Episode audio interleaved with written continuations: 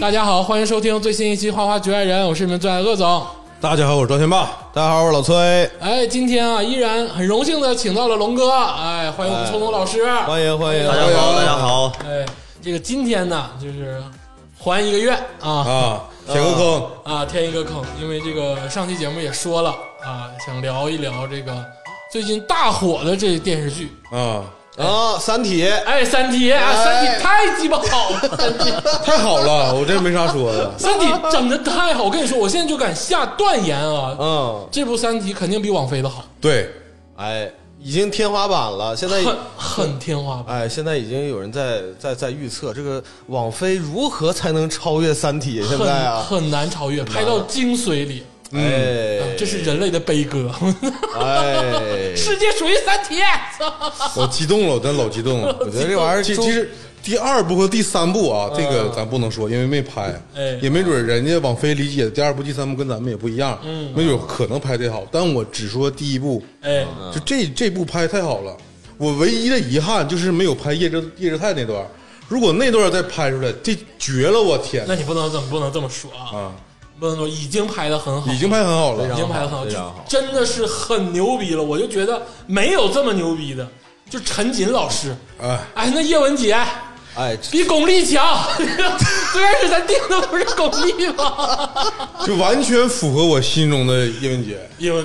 功力，我天，但是如果巩俐老师来演也不错啊。但是就是我就说这个咱们这个陈瑾老师演的，就就是我心里的叶文洁。对，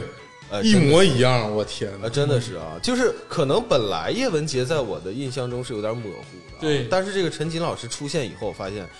就是叶文洁就是这样的，就而且王祖文也不拉胯，对，哎，不拉垮，王祖文年轻时代演的真是太好了。真的把这个人物啊完美的具象化了。呃，于和伟啊，张鲁一都没有一个拉胯的，哎没有一个拉胯的，包括李小冉，哎，哎呀对对对，包括以前演小品那个老师林永健老师。啊哎，林永健老师当时出来，那常伟思真的一下子就给我震了，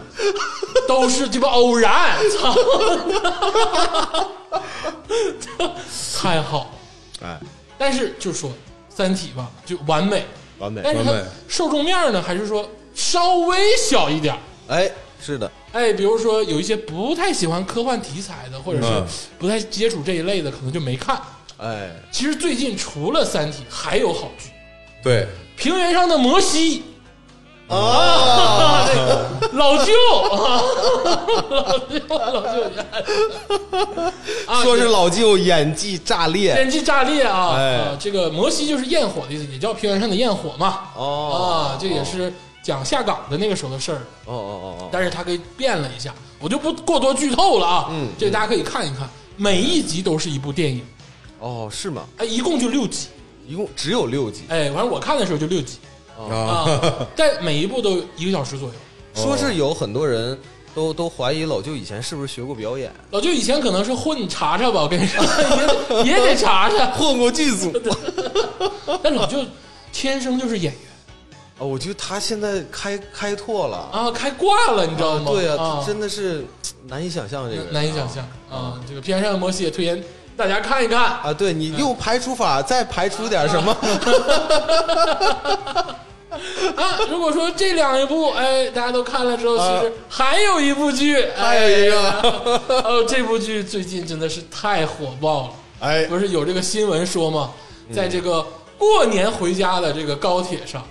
所有人都拿着手机真的真的， 在看《狂飙》，这个飞机上也都是离线视频 呐。所有人都在看。你你到哪儿都能看见有人在刷《狂飙》。对对哦，这部剧已经是现象级的剧了，嗯是的，哎，相信在座没有没看过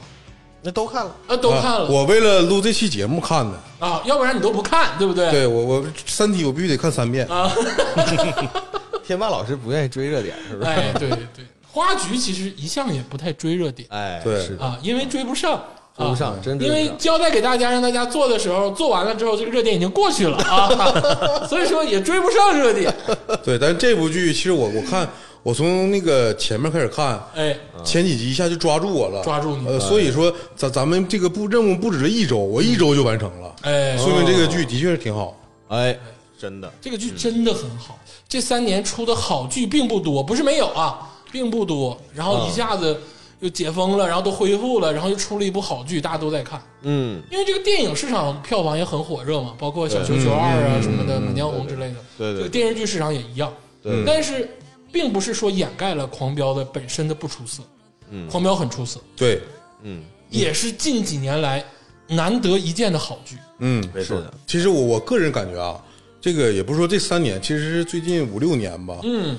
就是从我感觉是从一八年之后，整个这个舆论的导向有点偏向于推这个小鲜肉这一块儿，哎，导致整个这个影视剧作啊嗯，在选角上面出现了一些呃偏差。哎，一导些致惯性，对，导导致这个群众们反映说，现在电视剧不好看了。你是说在暗指雪中悍刀行吗？那也不是啊什我，么剧那剧能拿出来聊吗？ 就是所有电视剧，大部 这可分，是咱们聊过的呀。还也还行，也还行。我就说大部分。其实《汉刀行》不也是看的，就大家都一直都对看一周就看完了吗？劲儿劲儿的劲儿劲儿的，但是这个，但今年就是大家能看到这个风向变了，哎，不是说电视剧本身它拍的好，风向变了，是嗯整个老百姓对于这个咱们现在这个影视剧突然哎，质量提高，有有一种反应。嗯哎，说无论是电视剧还是电影啊哎，现在大家的审美不局限在之前那个年轻演员了。哎，啊、就是突然欢呼，还是这个演技好的演员演出来的这个作品好。嗯，老戏骨又有市场了，嗯，哎我刚才说虽然说了一句废话，嗯好演员演出来的剧好，但是这个本身也证明了之前可能出现了一些偏差。过去这几年，并不是流量代表一切了，没错，对，嗯对，或者说流量的风向改变了。那以前可能是这些年轻优质偶像是流量，那可能现在就是好剧情、好表演，嗯，哎，好的这个剧本、好的演出是流量，哎这流量的内容改变了。对，其实我我换个角度理解啊，过去几年呢，可能他们影视圈觉得老带新，嗯，因为总是一个流量明星跟一个老戏骨搭戏，嗯，但是回头 这个负面 啊，说的都是这个戏，因为这一个年轻演你员让我想起真的是好多好多剧，是吧？但你看，如果就是纯让就是演员就让他演戏，哎让他演好电视剧，这电视剧一下老百姓就认了。哎，但我得贴说一句啊，张若昀不算小鲜肉啊，那个是也是个青年演员啊。对他天猫老师说的是这个孙红雷带那个就是张艺兴扫黑风暴，啊，那张艺兴人家是唱歌跳舞的，就不不专业，正常。嗯，对对对还是让演员演戏吧。 对，还是让演员演戏，让歌星唱歌啊， 这个正常了。你该打篮球打 篮球，唱跳那个那个 rap，整错了 啊，那行，我们曾经说过啊，嗯，鲜肉们或者是这个偶像们有它存在的价值。对而且现在偶像越来越少了，不许埋汰他们，听没听见？是。其实啊我我我的意思是啥呢？我我我是觉得吧，市场允许让这些年轻演员，嗯，或者说年轻的明星去演作品，哎，因为最开始你说四大天王，嗯，他们也是从稚嫩的状态慢慢演演成那个老戏骨的，哎比如刘对德华，对，最开始他也是一个以一个明星身份，嗯，去演，但是他磨练自己，磨人练家好歹是科班毕业呀，对你这个科不科班没有经都过打磨，科不科班都无所谓。嗯主要是现在我是感 觉年轻演员有一些一部分年轻演员，他哎呦们磨练不出来，啊 带不动，就没有演戏的天赋，对可能有唱歌的天赋就，打篮球的天赋。跳舞的天赋。你要再说蔡徐坤，我给你急眼啊！ 。保护我 们的坤坤听没听见？啊我跟你说，我跟你说，我对坤坤的感情，我跟你说，忠贞不渝啊！但其实确实有些小鲜肉还是挺努力的啊。就是我觉得王一你 博，你还哎有这个，咱往往回说一说啊，就是这王一博，我就觉得还还最近也还可以啊，就是带啊虽然说戏吧还差点儿，差点儿意思。啊你看了是吗但挺努力啊啊。，跟梁朝伟老师是吗？呃，我看的是他那个呃，不是电影，嗯我看的电视剧。之前呃，去年上映了一个电视剧，努力有什么啊用？啊怎么的我就说努力有什么用？没有用是吧？给给他们的时间整整，我感觉从一八年到现在整整五年你。也不许再说张艺兴了啊！我跟你说，啊张艺兴的微博名就是努力努力努力。你你你要再说这两个优质偶像，我给你激 啊！这个努力还是有用的啊。啊张颂文老师以前年轻的时候那也是小鲜肉，是不是？被剧组拒绝了八百次的只男是人，是我们不知道他而已。 你看啊，这次《狂飙》火了张颂文老师。，对，哎这其实并不是说张颂文老师现在才火，在这部戏里头对嗯啊演技就出神入化了。我跟你说，张译老师啊，吴刚老师，就这里所有的演员演技都到位，包括疯驴子，对，就演技都是到位的。对对对只是说张颂文老师这个角色，嗯，哎，他很出彩，角色好，张颂文老师也把握住了。对，对对，最早在那个《隐秘的角落》里，他就出过圈儿。他演了其实挺多的戏，其实我们本身看了很多，对但是都记不住名字反正《隐秘的角落》我是记住了，啊。因为通过《隐秘的角落》，他上的那个综艺嘛，就是跟章子怡那个，啊对不对？嗯他上那个综艺嘛，那个时候他已经就是算是出圈了。嗯，但是张颂文老师有一个基本上就是跟张译老师一个优点，嗯啊，就是人家就是演员，嗯，对基本上不让自己火，啊，就保持那个演员的低姿态。就嗯梁朝伟老师曾经说过一句话嘛，或者是葛优老师也是这样，嗯就是除了演戏之外，我基本上不掺和别的事儿，让我在公众面前尽量的消失，嗯让我更多的体验生活，我才能在戏中更好的发挥。嗯你要是经常上综艺的话，其实经常上综艺也有好演员呢。孙红雷老师、黄磊老师、黄、包括黄渤老师，就有一点儿被综艺耽误了，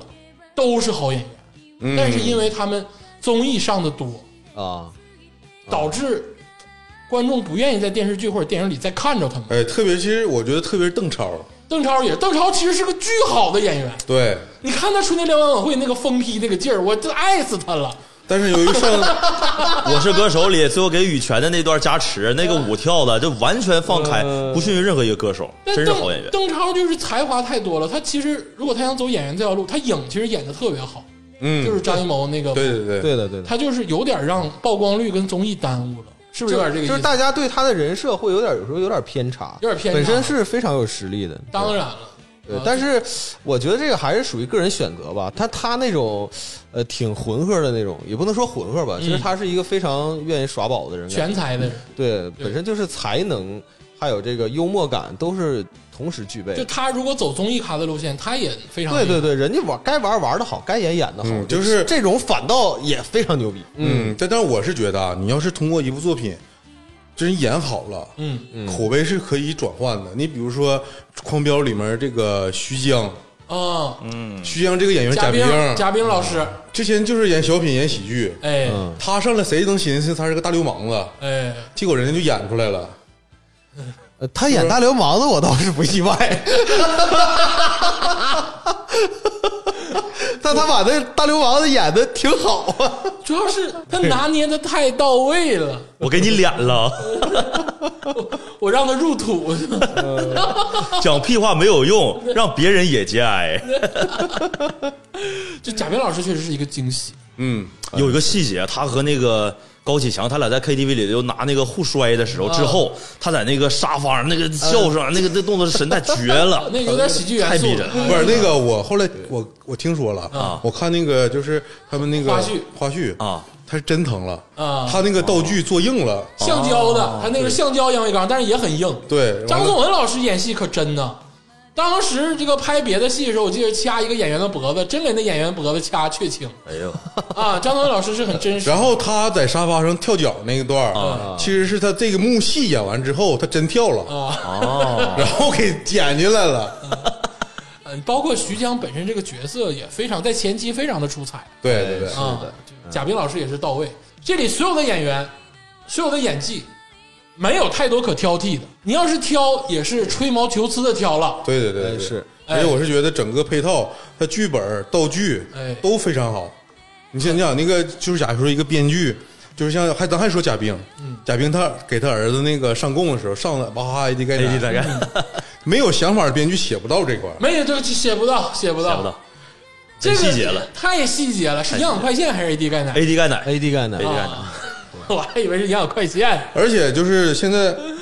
就是这个就根据《狂飙》哎，呃，做二创的这个角度太多了。你比如说，有手表的，嗯，玩手表的做手表，哎数码产品那个博主呢，就做做什么手机。因为《狂飙》这部戏里面，大家能看到，它其实也是其实也是侧面反映出来一个中国呃时，代，电信时代，手机这个跨度的一个时代。对手机发展的一个历史。哎，还有做衣服的，嗯，或者是讲衣服、讲时尚那些博主，就跟你讲，哎，这件衣服跟你讲，哎这个是什么风格、什么款式，啊哦，张毅老师居功至伟啊，那个艺术总监啊啊，对张毅艺术老总监张毅老师这部剧的艺术总监，而且不要听信谣言啊，什么这个剧组闹矛盾什么的。啊，张毅老师本身就是一个演完之后不太管别的事儿的人嗯，哎，剧剧组闹就闹，这个作品就是好，啊，对啊，这个也对，啊爱怎么闹咋闹，反正这个作品就是好我。们不关注他闹不闹。对，这个也不太不太用这管。谁追星？我追张译，有病吧？倒也是啊，你这么说，张毅老师心里呃也不知道作何感想。不是现在追张颂文的更多呀？ 你怎么不说说张颂文呢？但我相信张颂文老师还会把自己藏起来，对，对他还是会慢慢的在戏上去让大家更多的见识。但是随着这个热度一点点降下来，嗯大家还是会回归平常。你看梁朝伟啥时候上过综艺？但是梁朝伟出来谁不嘚瑟？那是就好演员就得是这样，对对，哎，哎，不能说出来之后都很亲切、很平民了，你出来之后就得让人嘚瑟，哎，留点神秘感。有点 对，有点神秘感啊。这个夸，哎，夸差不多了，嗯，狂飙也确实值得一夸。哎，然后我们再稍微说一点儿小缺点啊，嗯，因为就是这么夸呢，我们也没把《狂飙》扔到这个国剧经典里了，你嗯没放到那个系列哎，没有放到这个系列里。虽然说《好先生》也是国剧之始啊，就是也不知道当时咋放 啊，应加州老师要求，啊，应加入老师要求，《狂飙》有点儿小毛病，就是大家都说过的，就是二十六集之后这个呃声不对嘴，嗯啊对对，可能是这个改过了戏，嗯、啊，而且剧情的这个重新的这个架构跟这个拼凑呢，有点不太顺，嗯，稍微有点不连贯。哎，有点不连贯，可能也是无奈之举。对我是觉得他这个台词跟嘴型没对上吧，倒不妨碍我去看那个戏。其实我最闹心的是什么呢？他是因为可能是台词变了，嗯，然后拿以前演过的那个呃段落素材去配这个台词，哎，对，容易让人跳戏。导致这个表演嘛，他跟那个台词的情绪没对上。对，其实我我我我我完完全能感受到这个他原本那个剧剧情里面这个演员表表现出来那个情绪是什么样的。嗯，这个他因为他们都是好演员，不用台词我也能感受到他想表现什么情绪，但是他台词不是这个，哎，这个让我出入，这个出入让我感觉很难受。对对对嗯你浪费了好演员的表演。对，而且观众在这几个桥段里头吧，就是他越对不上，嗯，你他妈看的越仔细，嗯，你就是使劲儿看他，你想看出来他好他在说啥，你知道现吗？在已经有唇语专家啊对已经解析了啊，对对大家可以搜一搜。对对对，而且也有这个原著的这个根据剧本改编的小说。嗯，啊，这个也是有的哦是根据小说改编的剧本嗯嘛，但是现在出的这个《狂飙》的小说是根据剧本改编的小哦说，啊，哎根据剧本改编的小说，哎，也可以去剧改小说，哦哎，大家也可以去看一看，那个是原剧情，嗯，那改就改了吧，这也是人力不可及的，对不对？这也不是咱说话好使，不是我鄂总拍桌子就不能改， 就就不改了的嗯嗯，啊，呃，没有办法，对该魔幻的地方得让他魔幻。对，就是那你这，但这些哎都不是我们今天要聊的啊，因为这个网上啊啊，这个因为我们热度追的也比较晚， 比较晚，那他播完好久了， 基本上解析啊，该解析的都解析了。对，虽然说我们其实还是有独到的见解，嗯但是可以慢慢的跟大家聊。嗯我们这次呢，想通过一个其他的方向去了解这部剧，去让大家看一看这部剧中还有什么你好像忽视了，但其实很重要的东西。嗯是哎，就是女性角色，嗯，哦，女性角色很也挺重要哎，的，挺重要。但其实这部剧本身是一个男人剧啊，嗯，哎，肯定是一个男人剧，就像是《人民的名义》一样，它就是一个男人剧。对，但是这个剧里啊，其实有很多很出彩的女性角色，嗯，从情节上、从人物上、从表演上，嗯，都是能让大家哎为之一亮的这样的一个角色。嗯，是的，哎，所以说今天想跟大家聊一聊这些人，嗯，而且这些人呢也鲜为被大家提及。哦，哎对没有对对，呃，除了打扫一两个以外，哎都不是说现在属于那种流量明星，或者说非常非常知名的。对啊，因为大家都集中在这个张颂文老师跟这个呃张译老师身上了啊。对其对实对对对没有太多人关注这些女性角色，对对，嗯其实她们也是非常重要的一环。嗯，哎，但是这个今天在讲之前呢，我得跟大家说一下，嗯，并不是从女性主义上，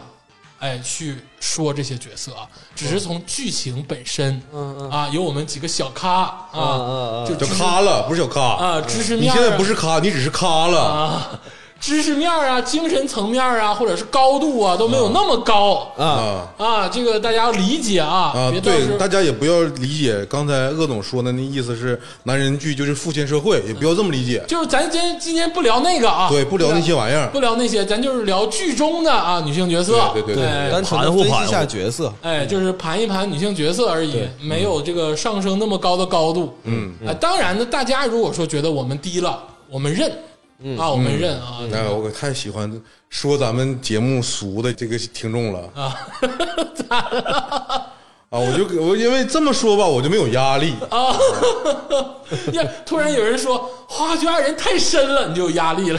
是因为我我这么说，我从侧面啊，就是我我看了一个数据，就是、哎呃，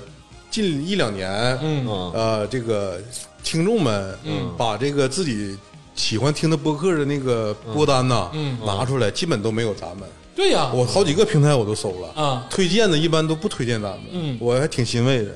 因为他们推荐都是知识类的。啊，对，啊，其实那个录的话吧，其实成本很高，而且我不喜欢知识，我只喜欢开心。谁 你都知道那么多知识有什么用？那倒也无法反驳啊， 无法反驳啊！知道那么多知识，依然过不好这一生对呀、啊啊啊！无法反驳了啊！那天我记得我们在唠这个话题的时候，原话不是这么说。原话说的是，大家明明喜欢《花花局爱人》，但是不好意思推 荐。嗯，对对对对对对对，学那么知识有什么用？最后也当不了建工集团的总经理。唐小虎都鸡巴能当副总，他他妈会啥呀？ 我也跟你嗯说， 我他妈必须得，哎我你今年我必须得报一个 MBA 那班啊！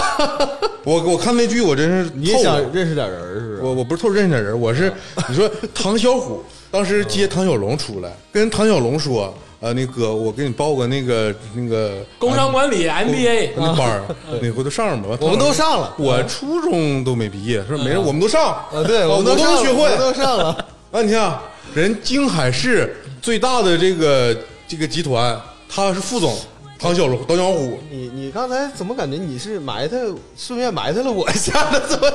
啊！你上过 MBA 呀？啊，就是那低调啊，就真是？假的？继续啊，继续哎呦我的妈！ 事实证明啊，呃，确实是这个跟学学历无关啊，嗯那谁都可以。汤小龙也学会了，后来之后就不打砸抢了，不开碧厅了，人家放贷了，金融了，玩金融了，啊，还真是啊。对啊，economics 啊，其实我我我是感觉唐小虎肯定是有呃这个管理水平的，要不然他不可能当那副总。对对啊，虽然说在戏里面表现出来他可能是涉黑，嗯，但是在公司里面该处理的事儿、该管理的事儿肯定管理。有点大管家的意思。对对，，哎唐虎最后死的挺壮烈，替高启兰跟那个高晓晨挡了刀嘛。对，对对对，唐小虎算是这里死的，就是算是比较有所谓的引号的英雄主义的感觉了啊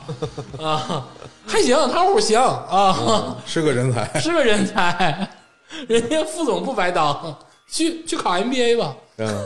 那那会儿用考吗？ ，MBA 好像不用考，十多万块钱，啊，最最便宜的好像七万多吧，是不是崔对哥，？分啥学校？这个对，你要拿文凭还是要考的。现在啊，啊，也有全日制的，全啊全你上的就是全日制的，对不没对有？没有没啊，有，我没拿证，你没拿证，没就拿证，是只去是去上课了。教人去了对，只是上呃一个没交上，啊，一个没教上那就是学知识去了。啊，不是长春这个环境啊，这很尴尬。这多说两句啊，哎你去 MBA 全全是汽车厂的，汽车厂跟我有什么半半毛钱关系啊？啊，还有全全是全是汽车厂的中层领导，跟我有个屁关 系，一个也没交上。人人家在那开会了，就没勒你，是不是？他们互相之间唠的，哎，你是哪啊？你是哪个社社剧院的？什么乱七八糟，嗯就就就整这个。你别这么唠，我有点突突。我是大众的，他是哎万一在青海市上的 MBA 班全都是强盛集团的呢？啊，啊不好说啊，蒋天那面也得上啊。啊， 啊，不多说了啊哎，这些就是交给别人。我们今天想盘一盘这个剧中的这个女性角色，啊，是的，哎，首当其冲就是由这个高叶老师扮演的这个陈淑婷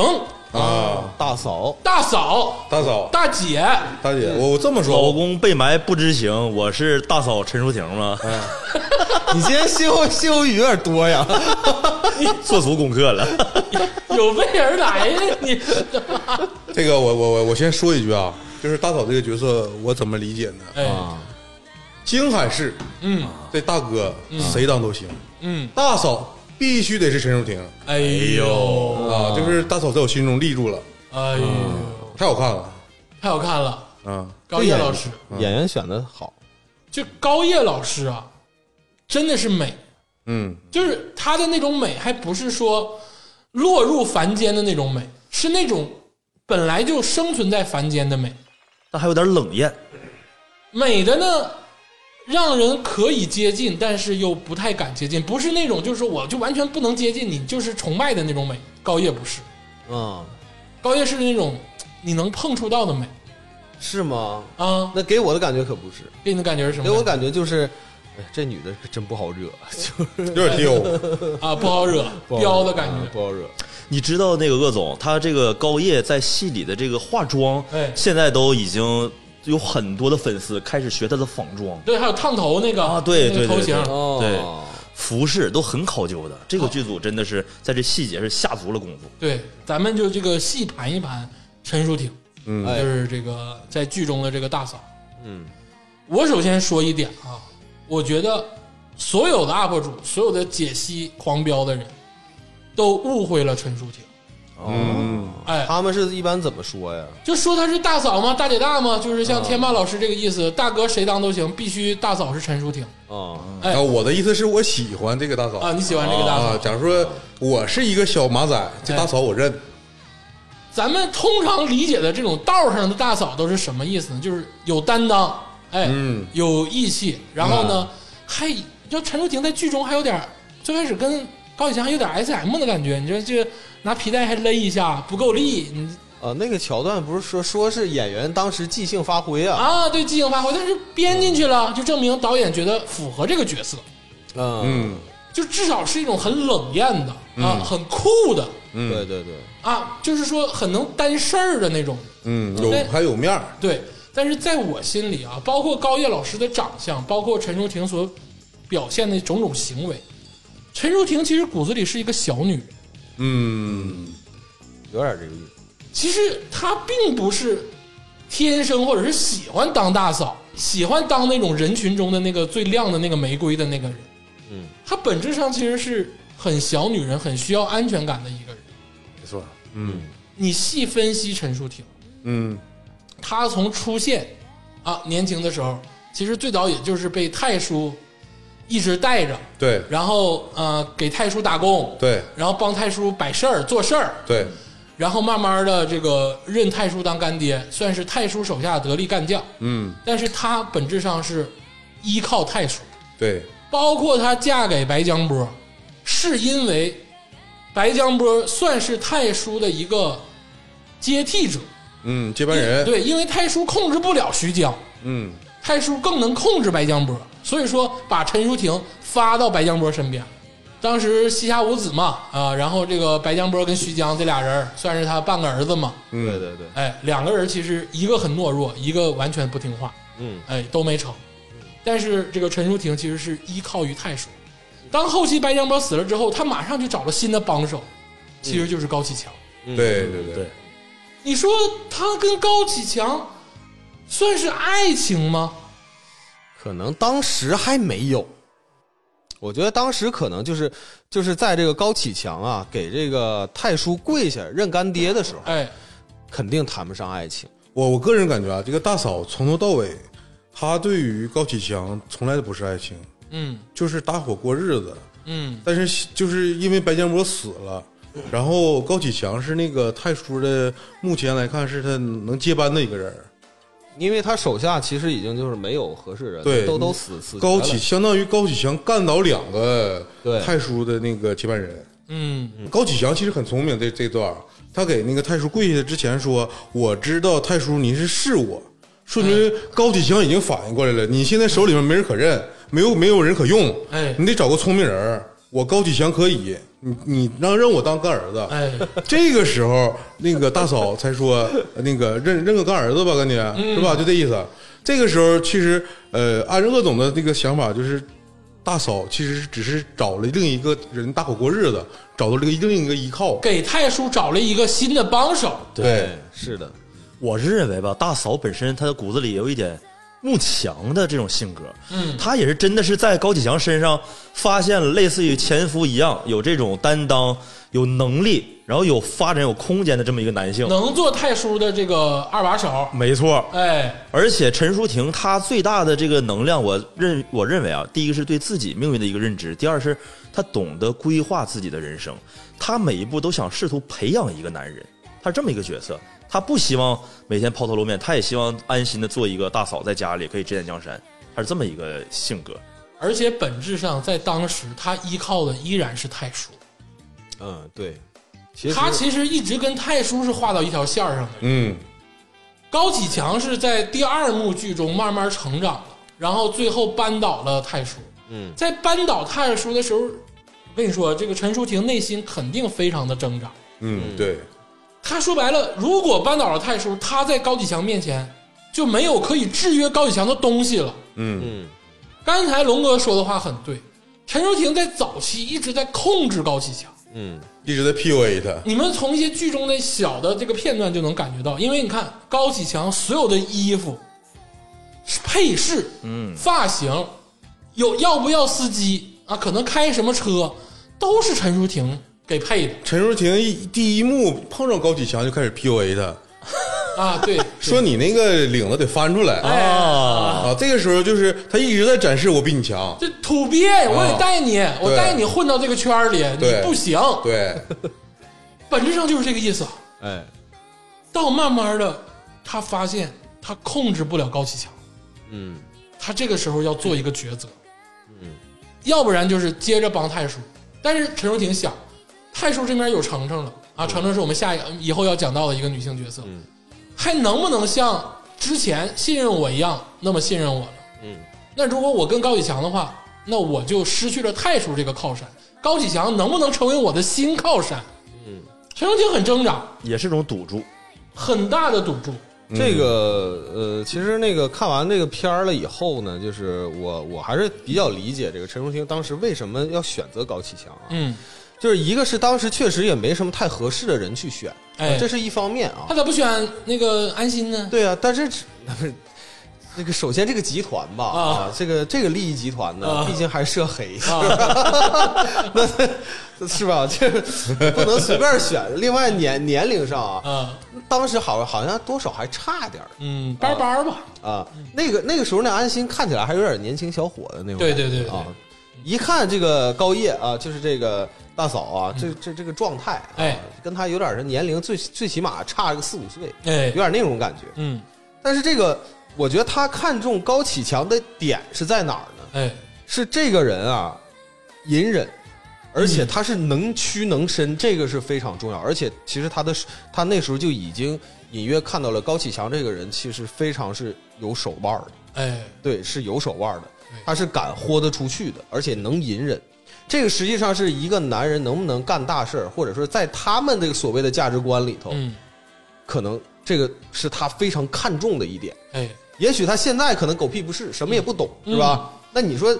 他一个卖鱼的，他进建工集团，嗯他什么都不会，是不是？确实是像那个聪老师说的，在下赌注啊、呃但是肯定是这个人还是有他独有的这个性格的呃优势，或者说是啥呢？他觉得他一辈子都能 hold 得住高启强，呃，这个也很重要。因为高启强是从底层，嗯他一步一步带进来的。对，他觉得他一辈子都能控制得住他，就说白了，太叔是我的第一靠山，你是太叔的二把手，我跟你是夫妻，我这辈子妥了。而且这个之前吧，还还发生过这个，就呃鄂总刚才说勒领带的这个。哎哎，当时勒完这个领带了以后啊，那个安心问高启强发生什么事儿了，哎是不是？高启强直接也没把人供出去，就拉倒了，啊，那肯定掉得拉头倒就给人送橘子。哎，可是哎，你就说，但凡一个女人，哎，就是说她是呃不是铁石心肠，是嗯不是？啊都会觉得，首先觉得这个男人很有意思，但是很有趣儿，是不是？啊，但是陈淑婷啊，其实对安心，我感觉也动过一点儿心思，因为陈淑婷曾经说过这句话啊，陈淑婷说过，所有人当中我只信安心。啊、因为当时是他毕竟还是在保护陈淑婷的，对，那个司机嘛，他交代出来了，他就是想给安心嘛，所以他其实还是相对信任安而 心且那那段我理解是，就是大嫂吧，她看人看得准啊，看人看得准啊，她就知道安心愣，对，我能信住她。其 他人，其他人有别的心思，因为这个事儿，毕竟是一个是安心当时对高晓晨很好，嗯，然后另外呢，当时救过他母子俩一命啊，哎，是对不是？让他们去坐火车，嗯，是吧？他自己去开车，然后被被撞成那样。其实他一方面是觉得安心他是一个正直的人，哎然，后另一方面的他可能是觉得这个呃，我欠你点啥，嗯，这个肯定是有的。对，我觉得这即使是一个坏人，哎，他也不得不承认一个好人的好，啊，那当然，对吧？对吧？他不得不承认这个人是正义的。那人家老莫儿杀人无数，人家也说了，我这辈子就信两个人，一个是高启强，一个是安心，对，而且最后都没舍得杀安心。没舍得杀嘛，对最后给自己干死了都没杀安心。对对对，按理说那个时候老莫要杀安心也是分分钟的事儿，没错，呃我安是 安心的武力值很低 啊，一直是啊，就有啥说啥了。安心更像一个侦 探，啊嗯对，像侦探。对他破案，他智力方面他很厉害，嗯，但是最后那个几集，我我我才发现安心太帅了，帅啊帅，就是他手不抖了以后啊，嗯，最后那一枪，左手持枪，对，最后那一枪，我觉得太帅了，而且他在天台上，我说了一句就是，嗯今天谁都不用跳，啊我觉得那那句话就是很很牛逼，啊 他真的立起来了，啊，男主但呃是这个很讽刺，嗯对 那讽刺的点是在于啥呢？他必须他妈的，我得我得有弦儿，我才能立起来。 我没弦儿，我他妈立不起来。崔老师刚才说到这一点，我突然想到了，就是咱们有没有印象？看第一集片尾的时候，哎当时安心，呃，巡视组过来了，然后说你聊聊那个高启强嘛，你对他最熟悉了。他突然有一个狡黠的这么一个眼神，啊就是一个慢慢的、缓慢的抬头，然后白头发嘛。突然变得那个邪魅一笑，就结合刚才崔老师说的，他片尾的最后几集终于立住了，因为他他最开始也在观察这个巡视组嘛，本身是出于从不信任，到后来觉着，哎呀，看来他们这回是动真的了。因为之前有很多巡视组，对对，他一开始一个装的就是一个像白痴一样、像傻子一样的，对我就是瞎胡混过来来，简单报个到，简单跟你们应付应付了事儿。到慢慢的变成啊，你现在既然敢聊到高启强这个人物，哎那咱就可以循着的给你掰扯一下子。哎，你看看安心，他当了这个巡视组的这个这个属于所所谓小组长啊、哎啊，以后跟之前完全判若两人， 啊，判若两。我所以说这个，我跟你说啊，这个孟德海呀、嗯当时和孟德海和安长林当时说那句话，他妈太他妈对了，知道吧？就是你首先你要，你、啊 你哦这身衣服得有在，这个嗯帽子，啊对你你这衣服得在，你才能干更大的 事儿。哎，对，人家保首先保全自己，他最后终于明白了。 原来所有的梦想都埋藏在这个台 词里，我跟你说，你要说安心这事儿吧，就是今天咱们主要重点唠的女性角色是吧？但是安心这个事儿从头到尾都是其实非常讽刺，嗯有时候其实挺讽刺。安心也是一个被所有人喜欢的角色，就是他演的是一个，就是前期非常这个有点还有点那个呃那种烂爱心，就是那种非常懦弱，有点有有一点懦弱那个警察，但是又非常非常正义。但你要想，就是为什么那么多人都倒了？嗯，唯独他留下了，虽然说他就是说那个各种给他来回就是调来调去的哈，嗯又调到什么那个宣传组、啊叫宣交通宣传部交通对又又又又让他当交警啥的，对是不是、啊？但他唯独独善其身，那不还是因为有后台？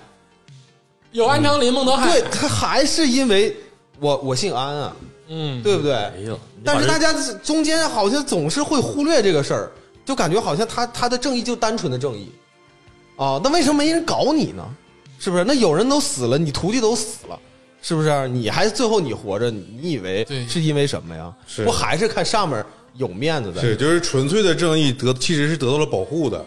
对，这那这咱不唠这个，不唠这个，不唠这个，这个不唠就这有个一。点儿那什么我了。我我我说回打扫啊嗯，我说回打扫这个事儿，偏了啊那偏了，有点偏偏了了嗯嗯。就是陈陈淑婷这个事儿吧哎，我还有点想法。嗯嗯，其实她在那个跟那个强哥他俩结婚之后，她其实是作为一个太叔的一个眼线插在强哥身边了。对，嗯，因为强哥在跪太叔认干爹的时候，他俩那时候在戏里面并没有表现出说他俩眉来眼去，嗯说我认你当媳妇儿，你认我当丈夫这个事儿，嗯啊，只是在多年以嗯后一幕转过去了之后，发现他俩结合了。啊，有可能是太叔派陈淑婷过去跟他结嗯婚。对，太有可能了。太叔其实是想控制这个，我认你当干儿子，但是我得我得控制你我。得控制得住你，因为他之前吃过徐江跟徐江的跟白江波的亏，对，所以鄂总的意思是，太叔引导的陈淑婷跟高启强在一块儿，在一块儿，而且给我下跪这个这个环节表现的挺其实挺愕然，实际上可能都是安排好的做好的局。呃，这个其我觉得啊，这个时间线它毕竟得有个先后顺序。最开始当然是陈淑婷引荐的高启强对见对的对太对叔，对对啊，但是大家不要忽略，这是并不是这个东西所有的事儿都是一厢情哎愿，就是说这个是呃是陈淑婷想怎么怎么样嗯，但你不要忽略高启强也要追求陈淑婷的呀，那当然。他明摆着他就喜欢陈淑婷啊，哎，那另一个问题来了，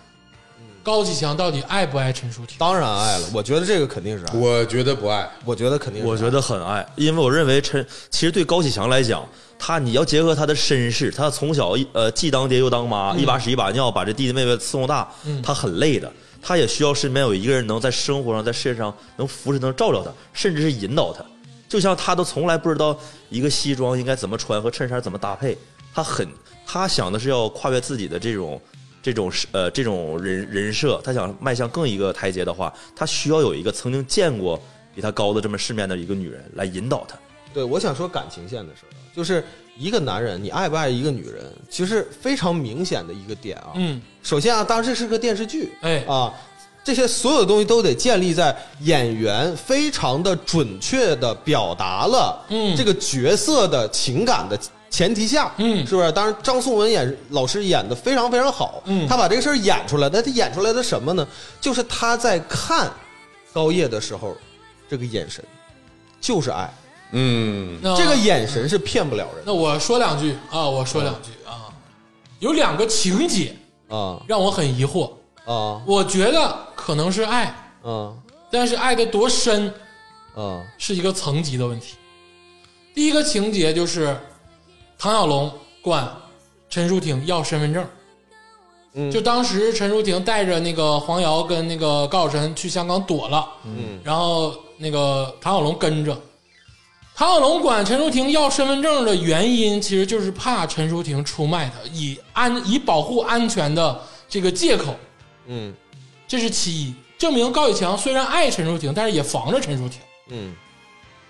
其二是陈淑婷死的时候，嗯大家都知道，在剧里啊，不管是其他的无所谓了，在剧里就是蒋天儿把这个陈淑婷干死的。嗯这个高启强怀疑的没错，嗯但是当时的三方会谈是王秘书、高启强跟蒋天儿三个人在一个大包厢里嘛。对，陈淑婷的命值一个情侣大街的改造项目，加上供电局的一些呃猫腻儿，嗯，这一条命就值这两件事儿。王秘书当时一句话是：“你何必为了一个女人去损失这么多的东西？”高启强没有反驳，高启强接受了。高启强最后也是泄愤的打了蒋天一枪，他到最后就是过时间拉长了很久之后，他没有杀蒋天儿他当然最后是因为别的事儿杀了蒋天儿啊。说白了，他恨蒋天儿，但是情侣大街的项目跟供电局的猫腻比陈淑婷的命大。呃，这块儿我是持不同意见。嗯啊，呃，首先这个要身份证这块儿啊，嗯呃，鄂总你也说了，就是它其实有点一语双关，其实是有一个一石二鸟这个作用。嗯就是当时那个情节其实是呃非常明明明显的，就是体现出来了，就是这个高启强他不想陈淑婷去，嗯，其实这个一方面是保护，哎，我一方面就是不确实是不想让他过去，然后另另外一方面也存在你说的防着点儿，也防着。其实我觉得这个事儿是能理解，啊，我觉得这个事儿是可以理解。哎我我我觉得这个做法没有问题，但是刚才说的那个第二点，哎，就是呃，值不值这个情侣大街这一条命？呃，值不值情侣大街这个改造项目？嗯，呃，加上这个蒋天儿的一条腿，呃，是不是？我觉得吧，呃，当时高启强应该是他已经动摇了对这个蒋天儿的怀疑，这是我的认认知，因为他后后后期的话，他有很长一段时间，这个剧里也在也在讲，就是那个高启兰在问那个在问那个就是高启强的时候，嗯说那个呃，就是当时那个大嫂死啊，就是呃，你对这事儿怎么看？呃，那高启强是这么说的，他说那如果这个事儿确实是偶，就是那个偶发的突发突突突发事件，那就更好了，嗯，找不着人就更好。这样的话，他就不用再去追究说这个更复杂的这些责任，这更复杂这些事儿，是不是？我觉得当时其实他已经有点儿相信了这个事儿，并不见得是一个故意的。啊。但是你要知道，他不是一个先知，他也有会被蒙蔽的时候。哎呦，这个是我对这个高启强，他不是一个万能的人，他怎么能知道这个事儿背后的真相究竟是什么呢？而且这个剧里演的也是，都已经到最后、最后、最后一集了，如果不是那个谁，就是那个杀手叫什么我忘了，郭山峰啊，郭山峰自己承承认这个事儿，其实谁都不知道。嗯那只能说他们之前演的太像了。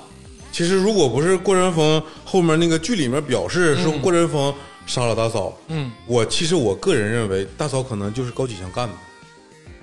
为什么呢？其实我个人感觉啊，呃，首先我我承认那个崔老师他说这里面这个呃张颂文老师他演绎的很好，嗯但是我只分析这个人物性格。嗯高启强他从头到尾对任何人都没有把任何人当成自己那样去看待，尽管在剧里面大家觉得他表现出来是为亲人，呃，为亲情，为，family，对，但是我我个人感觉高启强这种十恶不赦的恶人，他不会在乎任何人，任何人在关键时刻会成为妻子的话，他就会把这个人当成妻子。这个天霸老师说的有道理啊，嗯但是这个你就是，但是我要说这个时间点不对，嗯那个时候是他们全家人正在搞 party，、嗯就是那个有点像庆功会，但是实际上那个功没庆成，嗯，对不对？嗯然后然后那个那个大嫂是去找高晓晨，对，这个这个情节这个时间点下。是不可能发生高启强安排杀手把陈淑婷嗯干是做是掉的，是你知道吧？但我但是如果是如果是这个事儿发生在别的时间点，嗯也许能成立，但是在在这个时间点肯定不会不是怎么我怀疑也怀疑对对对，我我我说的意思是，其实我是回到刚刚最开始这个问题啊，嗯我是觉得高启强他可能爱过大嫂，但是这种爱建立在大嫂会被抛弃的情况下，我这么跟你说吧，老崔，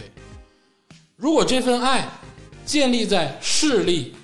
呃盘旋，建立在太叔，建立在强盛集团，建立在建工集团，建立在这一切利益关系网之上，这份爱其实很渺小不不纯粹。嗯，很复杂了，这份这份爱其实很复杂，而且还有一个小点是，高启强曾经答应过陈淑婷，说我不杀人，而且也答应过陈淑婷，我不会让高晓晨跟黄瑶进入到强盛集团，也就是不让他们去涉黑。嗯他也让黄瑶进入到集团了，嗯他到最后甚至想杀了高晓晨。嗯，所以说，你说他对大嫂的爱有多么重？我觉得他爱过陈淑婷，但是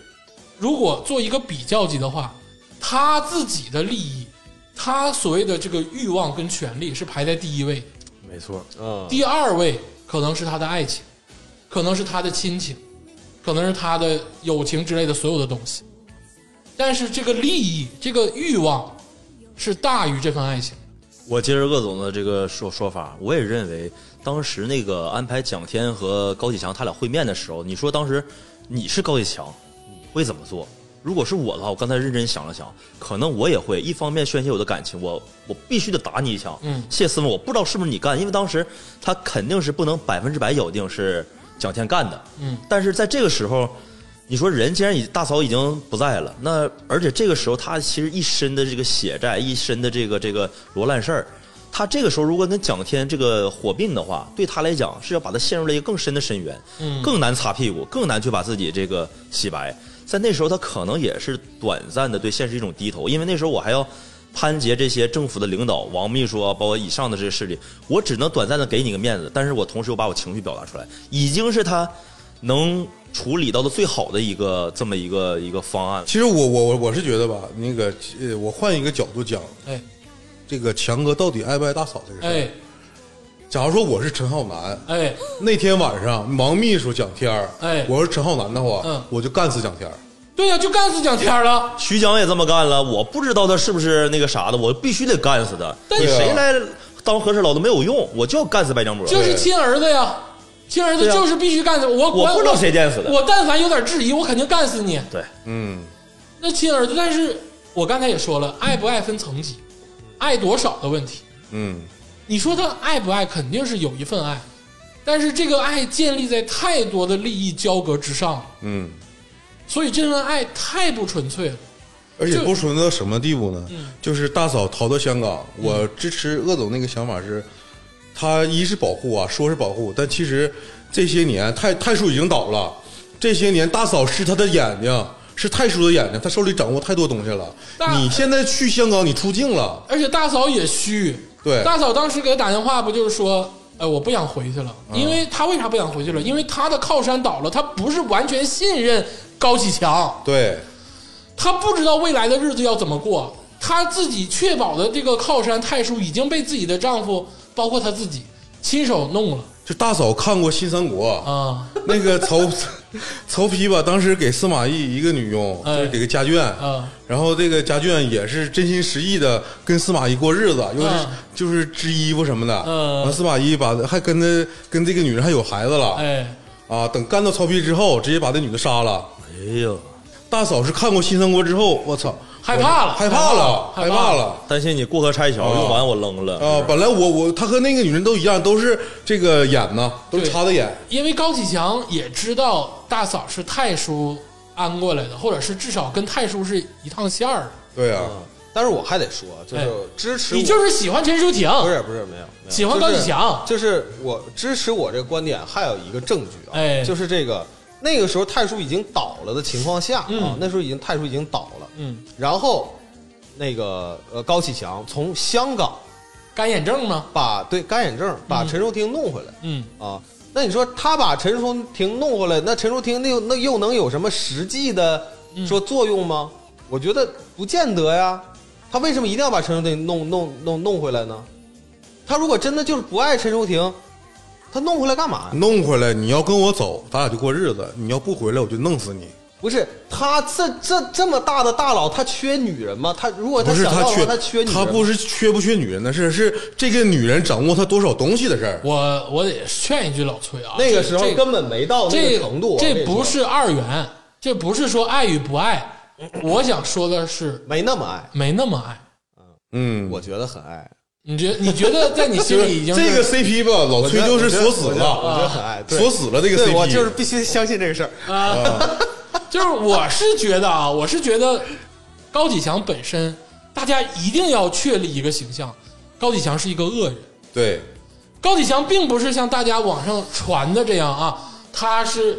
family 亲情啊、爱情啊，一步一步被迫走向这个道路了。所有的罪，所有的恶，是他自己种的。但但你要说，就是这个，如果是不是爱的话啊，那可以做一个比较，对吧？高启强在最后，他可以为了黄瑶站上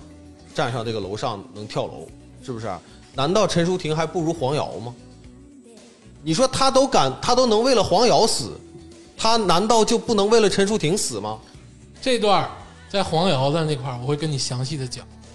你觉得他是虚伪，他虚战那段戏，我先跟你讲了吧。那段戏他就没真正想死。那段戏，这个过山峰一直跟那个高启强说：“你跳不跳？你跳黄瑶活，你不跳黄瑶死。”高启强没有说过一句“我跳他已经站上去”，了，没有。他高，站上去了。我跟你说，高启强没有说过一句。高启强一直在等安心，高启强当时他并不知道安心要来，高晓强一直在等待一个救援，一直在等待安心。说白了，他但是他当时不知道黄瑶报了警啊，他并不是为了黄瑶可以死的人。那他而且你想想，如果他真的那么爱黄瑶，为什么让黄瑶进强盛集团呢？那这又是一个逻辑点吧？他为什么让黄瑶干脏事儿呢？嗯，他为啥没让高启兰进进强盛集团呢？那你说这是爱高启兰多还是爱黄瑶多呀？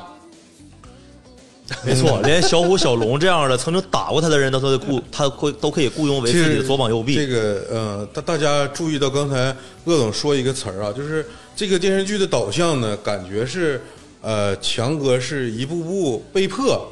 走向了这个犯罪道路，但其实都是他的主观选择。从他第一刻对认识安警官开始，谁也不赖，利用安警官的身份，对到他杀了徐江。其实你想，杀人的事儿是他自己选择的，至少在这一步，他已经选择了犯罪。就是这么说啊，张颂文老师演的好，毋庸置疑啊，这个咱就绝对是演的好啊。但是高启强这个角色，大家要有一个清晰的定位。高启强的恶是他自己的，并不是说，当然社会是有他残酷的一面啊，肯定是推了。对，但但是这个恶是他自己选的，包括他不知道唐小龙在放高利贷吗？他不知道他手底下这些人，他他杀了谭思妍，谭思妍是多么正直的一个人，是我们今天的这个官场中难得一见的人，说杀就杀了，埋在高速公路里啊，他把李想的他爸都杀了，啊是，嗯李山是其实这这里面就是大大家被这个呃张颂文老师的演技误导了，因为张颂文老师这个演技是什么呢？首先我承认非常好啊，他是以平时这个高启强以这个憨态可掬或者是亲民的这种形象，呃这这种形象来反衬他狠的时候那种反差感没错，啊，但是他狠的时候那个次数并不多，导致大家忽略了这一点。哎其实大嫂死完之后，强哥直接跟那个小龙说的是杀了他们，嗯他第一反应就是杀了他们。嗯但是你说把这个牌打到那个那天晚上不是王秘书和蒋天都在那儿吗？对呀、把牌都打到明面上之后，他自己做了选择，我只要你一条腿，我没杀你。哎，但是鄂总，我想聊聊高启强他一步一步黑化到完全黑化的过程。他我看到一个 UP 主网上解析，解析的非常好，是一个女的啊，我忘了她叫什么，大家可以搜一搜。她讲啊，高启强的前期是被生活、被家庭压制，没错，到后期他有一个自己的私欲的逆生长，到最后的最后，他的逆生长跟他的欲望已经控制不住了。我想说的就是这事儿。我举两个细节啊，就是在剧中观察细节。当然了，张颂文老师演绎的非常精准。我认为他最开始有在这个这个黑白之间徘徊的是什么细节？他曾经帮那个影音店的那个小老板评过事儿，手就是抖，当时对手抖狐假虎威这事儿，当时把那个安长林搬出来，但他有个细节，他手是很抖的，嗯说明他这时候他惧怕黑暗，他也在徘徊。但什么时候他真正黑化，完全黑化，是天台想把小龙小虎一起拉水，我分钱，这个钱也有你们的份儿，你们不拿也不行。这个之后，他有一个细节，他当时不自觉的掉下了眼泪。我当时理解啊，这是他，其实他当时还是有的选，我可以把这事儿，就算我当个懦夫，我把这事儿原原本本和盘托出，我说我没有杀，就因为本来也不是他杀的，不是他杀的，就但是这时候电死的。没错，但这个时候你分完钱你哭了什么意思？我选择另外一条道路，我在现实面前或者我在这个时候，我选择了，我可能背弃我的信仰，背弃我的这个善良，我可能选择另外一条道路，是彻底黑化的开始。所以他的这一步步恶也是有一个成长轨迹的。而且我在网上看到有人骂谭嗣言，说谭嗣言是傻逼，就是那个写举报信那个举报赵立东，说不懂官场嗯啊，不懂规则。啊我当时就想骂他们，你们那些规则都是被这种不良的东西驯化出来的，这是不对的。嗯谭思妍、鹿晗什么的这些人，就是是很可怜的一批人，是真正有善良感、有正义感的人，其实是要为他们抱不平的。我是觉得他们缺乏保护自己这种行为。那倒是，对，对就我特别支持他们这种做法，但是做法有分不同嘛。嗯你稍微保护一下自己会更好。谭思源可以了，他经受住了理想的考验，那都已经给你放到楼边儿了。问你这是你想怎么选择的时候，他依然没有，依然恪守了自己的底 线。当然了，但是这种人就死得很惨。当然是是他死得很惨，是因为一些所谓的 社会上评定的规则。就这种人，其实应该纪念一下。就这种人，是好人，是真正的好就人。是他们吧，缺乏那个呃领导的引导。你只有穿上这身衣服，才能做更大的事儿。啊哎呀，他们要早知道这 个道理，韬光养晦是吗？你的意思？啊人家安心咋玩儿，有人保他，你啊对俩、呀你俩就这么对，就像刚才老崔说的，这个可悲的地方就在于谭思妍没有两个呃这个高官叔叔。对，其实就换句话来说啊，就是，呃，这个安心这个这个角色啊，嗯他但凡换成另外一个人，没有任何后台，他早就是谭嗣他妈同早死了，他就是鹿晗，他早死了。所以我突然想到个词儿，在中国社会，举贤不避亲也是件好事儿。也许你上面的一些关系能给你带来一个岗位，带来一身皮，不是什么坏事儿。我可以更好的利用这个身份去做我想做的事儿，做正义的事儿。但哎是安心不是最开始还假过吗？我不想利用这些身份 咋地的，我不的，我就不的。但他其实处处被保护了嘛。对，而且这个剧很有意思的点就是所有人都爱安心，疯驴子都爱安心，老莫也爱安心， 狂飙第一渣男嘛， 麻子也爱安心啊，对高启强也爱安心啊，高启盛都觉得啊，你不能杀李湘，安心不会放过你的。高启盛对安心都有好感他妈妈所有的女的也都爱安啊，心所，有的女的都爱安 心啊，没有人安长林、孟德海、杨哎健呦，，杨健说啊，你怎么能动安心呢？这不行，啊这都爱安心呢，对啊，没有人不爱安心，对对对， 是吧？嗯，确实是徐忠也爱安心，黄瑶也爱安心啊，徐忠也爱安，所有人都爱安心，就捋吧，没有人不爱安心。啊，可能莽村那几个人不爱安心。要是说纯粹的恶就是李氏父子，那跟你说李氏父子才是纯粹的恶呀。那李有田儿跟那个李宏伟，这是纯粹的恶，就他俩不爱安心。全剧唯一狂飙的男人嘛，有点儿叔。他俩是全剧中唯一不惧安心也不爱安心的爱俩人，安心成为了衡量这个恶与善的一个。 对就包括我们现在讲到的陈淑婷老师也信任安心，对，一直对安心客客气气的。嗯，所以说，我们其实也是通过陈淑婷发散出很多人物嘛。对，陈淑婷，我在说，本质上是一个小女人，嗯她依附于别人，依靠于别人，想要过一个相对安稳的生活。嗯她不是大家理解的真正的那种平事儿的大姐，嗯啊，或者是那种就是风云场上的大嫂，嗯她不是那样的人。嗯她有小女人心态。我鄂总 S M 女王鉴赏者一看就不是， 哎呦，哎我一看就不是。当时我看到什么抖音上那些做那个那个高叶老师、陈淑婷的那些就是性感的那个那个 cut，、我说高叶陈淑婷不是这样的人，对，本质上她不是，她被迫无奈要选择这样的外表，要选择这样的外表，而且她一直在依靠别人。你们不能，你们要定位清晰，她不是那种你们想象的大嫂，她可以做一个嗯、呃家庭里贤良淑德、引导男人的那个人， 但她不是那种面儿上的那种女王气质的那个人。对，哎要不咱然们女王其实介你绍你想啊，这个陈淑婷她如果能力够的话，嗯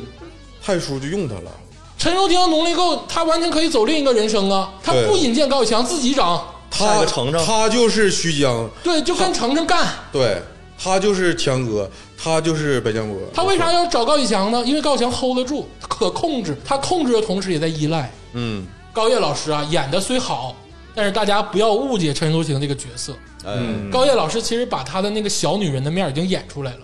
但是大家好像太喜欢那种 S M 女王了，那种大嫂气质、大姐气质了，就把她架了上去。哎嗯，这个要清本正源啊。嗯这个陈淑婷其实是一个内心住着一个小女人，住着一个想要安稳生活的那么一个人，啊，是的，确实是这样，确实是这样的啊。这个还是非常赞成。但是至于强哥爱不爱他，咱们就就今天讨论到这儿吧。爱肯定是爱，爱多少的问题啊，啊。爱也有很多表现，比如说陈淑婷死后，卡地亚那个戒指一直也没摘嗯啊，对而且也没有再找，是，就肯定有爱的表现。但你要说爱多少是回事儿，嗯，对于他更大的利益，对于他要的那个更多的欲望相比来说，那可能爱排在第二位。当然这也是正常的，人性都是正常的嘛。他还有其他他要保护的人吗？他谁也没保护，对他就保护了他自己。你嗯说他要保护你，我刚才你说这点我特别反对。怎么的呢？因为我感觉在他身边的所有人，到最后除了黄瑶都死了啊，除了黄瑶和安心，哎，嗯，他想保护的人一个都没保护了。他也没想 他保护了，他保护高高启兰了，高启兰活了，高启兰算是他保护的吗？这是高启兰反自己，正高启兰自己也不愿意掺和这事儿。对呀、嗯，对他也不算保护高启兰呢，他还想利用高启兰呢，他想利用高启兰跟安心套近哎，乎。这个事儿啊，我这个这个一会儿说高启兰咱，咱是不是唠到高启兰我了？我要我要发表啊，行，那接下来就聊聊高启兰啊啊，我总结一下啊，啊，高启兰啊，就小的时候不提了，吃饺子那段就不提了啊。这个长大之后，开上奔驰之后啊，戴眼镜那个范儿呢，确实深得鄂总都心动了，都心动了。 都心动了啊，心动了你你崔总心没心动？全剧第一美第第一女神，嗯啊！呃龙龙哥不必说了，啊，龙高框金丝眼镜完全征服了我，嘚瑟了，嘚瑟了嘚瑟了啊。嘚瑟了。我看高启兰第三幕出来的时候，第一眼我也嘚瑟了，这确实是好。确实是好看，尤其那眼镜一戴，那个那个知性的气知性的那个感觉哎一呀出来其实我我是在另一幕我嘚瑟了， 啊，就是他们在那个他老老家那个老房子吃饭嘛，啊他从楼下上楼的时候一路叫兰姐，啊、啊！啊这这一路上我有点蒙圈了。然后还有他第二次那个从屋里出来，嗯啊然后又打电话，啊打电话那个问高晓晨的事儿，嗯然后让旁边小弟就是给个眼神儿，让旁边小弟支走。嗯啊，就那一下，我感觉高启兰好像明白这个世界是什么样了他也知道荆州半边半边天姓高，啊。荆州，荆州，三国看蒙圈了吧？ 京海啊，京海。 嗯，高启兰这个形象上自不必提了啊，那白色套装、金丝眼镜对，啊，小包一拎啊，确实是摄人心扉啊，嗯呃看的都嘚瑟。嗯，但是这个剧中的高启兰到底承担了一个什么样的角色，一直很让人困惑。呃，我是感觉一度有一段时间，我感觉他这个角色没有用，哎，是有一点儿。其实是存在感不是很强，而它另外推动它不了这个剧情对有它对点剧情推动比较少。嗯，嗯，然后就说到刚才我要说的那个点，高启强到底想不想利用高启兰？嗯，高启强推波助澜于高启兰跟安心这件事儿，一半儿一半儿吧。第一呢，哎哎，这个比较公这允，是公哎论。，第一他觉得安心是个好人，对嗯因为坏人也能分得清好人跟坏人。对，哎啊，对，他第一觉得安心是个好人，第二呢，他也想用高启兰安抚安心，因为他是想让安心跟高启兰出国，别鸡巴在国内了，别查我了。一石二鸟，对，有点一石二鸟的意思。嗯，对，就不让他干了，对，别干了。还有一点就是，安心喜欢过高启兰吗？呃，这个的话呢，我觉得是喜欢，就就是有好，肯定是有好感。有好感吗？对，我觉得是有好感啊，就是就是我设身处地的啊，假设我自己是安心啊， 但是假设我是安心的话，你成不了那种人物，安心，所有人不都是爱安心你你他妈， 我是他妈假设，啊。假设我说我假设啊，啊，就是我要是安心，哎，我不管你高启了，你就要管是你你你你昨刚出就昨出天儿了我跟你你说是高启安，就你长这个样儿了，是不是？我我警察我就不干了，拿拿着巨款跑路， 就是我就我跟你不是拿我就是我分文不取哎啊！我呦，跟你说啊，我就是我认了。嗯感谢公安系统没有你这样的人物， 但是这个话话讲话话讲回来啊，讲到这个剧情里面，嗯哎，我还是坚持我的观点，就是坏人他也知道好人是谁，好人是如何好的。嗯那他其实他肯定是，呃，他想保护自己的妹妹，他觉得那个他的妹妹，嗯一方面他妹妹本来就很喜欢安心，嗯等了二十年，你说他能不支持吗？嗯我觉得他他是一个是他真心支持高启兰喜欢安心，嗯，然后另外他也确实，他也真的是信得着安心，哪怕是安心知道了，呃，就是一直觉得那个想很很很想抓他，是不是？但是他对安心的这就是高启强对安心的这份认可，我觉得一直都在，啊这肯定是在的，嗯，对不对？你不能说他不对，他不对安心认可，对不对？那我你换句话说，我是大哥，是不是？这小伙子啊这贼鸡巴好，是不是？我妹妹是不是这么好的姑娘，我就必须把他俩安排上，我觉得这是非常的呃合理，也是正常的一种情感哎，啊，一种想法，我觉得这个是可以理解的。然后刚才说说这个呃安心跟高启兰到底有没有感情啊？哎哎，这个咱们不能说，呃，非常，呃，非常直接的推断出来。哎但是你要知道，他俩说之前被那个谁呀、被那个张彪看着过看呃看着过他们一起看过好几次电影，嗯是不是？嗯私下里在那个见了好几次面儿，嗯这都是在督导组来之前发生的事情。嗯，啊，当然那个可能涉及到说安心他总去医院去找高启兰看胳膊，嗯是不是？其实他俩那时候就已经有一些频繁的这个接触了。就如果说没有督导组这乱七乱码七糟这这这一码事儿啊，也许他俩可能会走得更近。我觉得这是有可能发会发生的。我说两句，对，啊我我我想听鄂总说两句。我说两句啊，这个想法很好 啊啊，这个想法很好啊，因为这个崔老师确实深爱着高启 强，我感不是觉， 这个这个 CP 没有你也是啊，嗯没有没有，我我不是深爱高启强啊，就是不我是就是是深爱着龙尼 啊，这个对我说我说点儿质疑啊，这个纯探讨。啊，第一个质疑是，安心接触高启兰，你有没有怀疑过有安没心？有他的目的性？你有没有怀疑过安心的动机？嗯，安心是不是想通过高启兰去套点高启强的东西呢？这个倒有可能。有可能吧？而且我觉得是很大可能了。我说的很大可能是啊接我接近确认了，啊因为安心在跟这个孟玉处哎对象的时候，他脑子里也是案子。他一直都是非黑即白，是完全没有灰色的感觉。而且说到孟玉，我再说一点啊，当结局最就最后几集的时候，安心给孟玉一张卡，说这是我之前存下来的工资，你家都倒了，然后那个我给你点钱吧。然后孟玉的意思，我也没有密码。安心的原话是密码一直是你生日，啊，对，就证明安心爱孟玉爱了二十年。啊，那如果说安心爱孟玉爱了二十多年，他何谈高启兰呢？对不对？那他接近高启兰的目的是什么？嗯，他跟高启兰看电影吃饭的目的是什么？他每次跟高启兰吃饭，不都得问点高启强的事儿吗？都套话呢。对我倾向于他也是这样比我较现实的我考我虑有。个绝对不不对，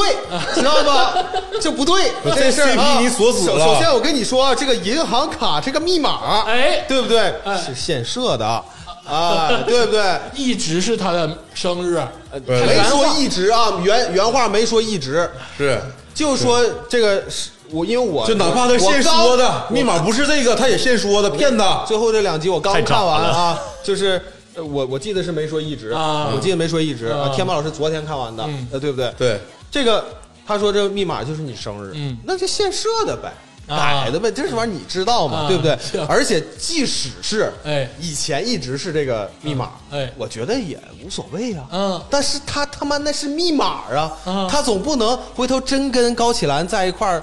那我我我还说我还告诉你我银行卡密码是是那个是孟玉生日，我不会啊改了吗？那你这样子，安心就不纯粹了，人设就崩塌了。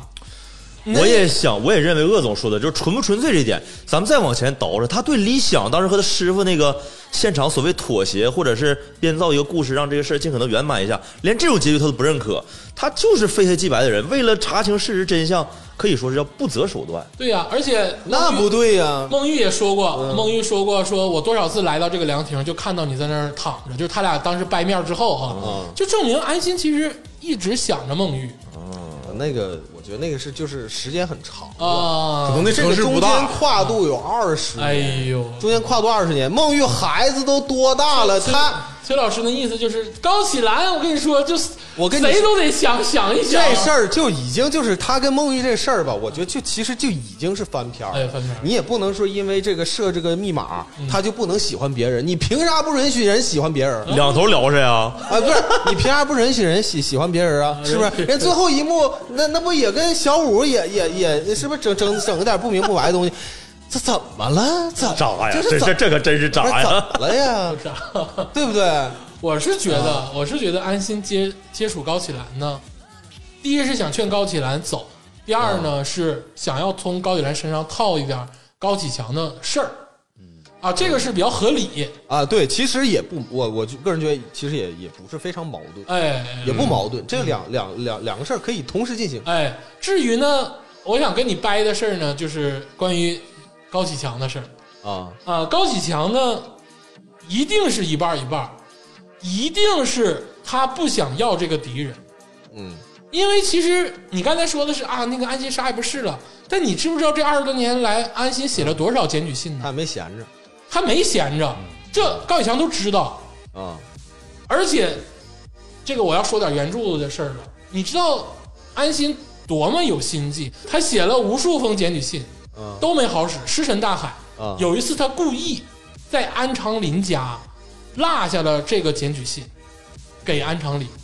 然后电视剧开头的那个举报强盛集团的那个是安长林递上去的，这是安心捣的鬼，啊，安心没闲着，或者从另外一个角度，你说我是安心，我知道你高启强这样，你高启盛也不是什么好东西，我有没有必要借这机会看你这个唯一的小妹妹有没有一些污点啊，也有没有涉黑涉恶这些事儿啊， 对不对？都很有可能啊，因为那个原著里确实也写了，就为啥你们认为在剧情里他没有对剧情有任何的推动意义？但是原著里有一个细节啊，说他被那个。呃，也是一个什么什么恶人和安心，他俩困在电梯间儿里了。啊，对他在这一瞬间就是说，安心什么时候我放弃的高启兰？是高启兰当时有点懵了，认为这可能有坏人要要要怎么怎么样，他害怕了，高声喊出来的是：“你知不知道那个在京海是谁的天下？我大哥高启强，我二哥叫高启盛，我叫高启兰，你谁惹我一下试试？”大概当时在原文里写了这个高启兰呢，他也有点儿这个为虎作伥，也有点儿仗势欺人的感觉。一瞬间，安心对他彻底断了念想。高启兰知道自己家族或者知道自己的家族的这些生意呢，并不是非常的光明正大，但是细节他肯定不知道，因为也没有人让他知道。但是高启兰其实多少享受了一点儿，但是很少啊，很少有想借势的感觉，是不是？享受了一点儿。那咱正常说，呃，就是尤其是高启兰跟孟玉这两个人身上穿的啊，呃，手上拎的啊，脚上踩的，没有便宜的。按照这个高启兰呢，这个经历呢，他看这个手啊，应该是个骨科，啊，对，学的是中医是不吧？是应该是个应该是个骨科吧，对吧？啊，首首先从收入的角度来说，我觉得就是他穿那些东西啊，是也正常，啊或者稍微高那么一点儿，但你你要说他完全够不着，那是不可能的，嗯，对不对？而那家里给点钱也也还好吧，也还好，是不是？嗯啊，并不太出，他最起码他比孟玉孟玉合理。啊，行行，一会儿再说啊哎，一对会儿再说。嗯，那个你要这么说，他的确比蒙玉合理。呃云梦一合理。嗯， 还有一点就是高启兰是我觉得是真正维系这个家族大于一切的人，嗯，就是他是爱这个家族最深的人，爱哎所有人。他可以为了自己的爱情牺牲掉保护自己的哥哥，啊、也可以带着本不是自己的他哥哥生的孩血子亲嗯的血亲，对啊，保护他，对，甚至连黄瑶他都很珍视。没错，是的，是的，就是高启兰的这个人性的光辉，其实在这儿，嗯就是他算是高家，嗯、相对来说很有良知的一位人了。当然，就像那个刚才龙哥说的，他也借过势，其实这个不是因为说他怎么样，是因为我是感觉大哥对他的那个保护多多了一些，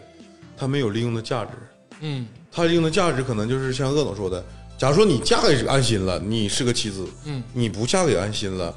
那你也没多大作用。所以他对他的保护也就限到于此，嗯因为高启兰他没有陷入到强哥的各种事务中，所以他最后是活下来的。但凡掺和到高启强事儿里面的人，全死了。而且高启兰对于他哥其实最后很害怕，嗯高启强最后是要杀高晓晨的。嗯，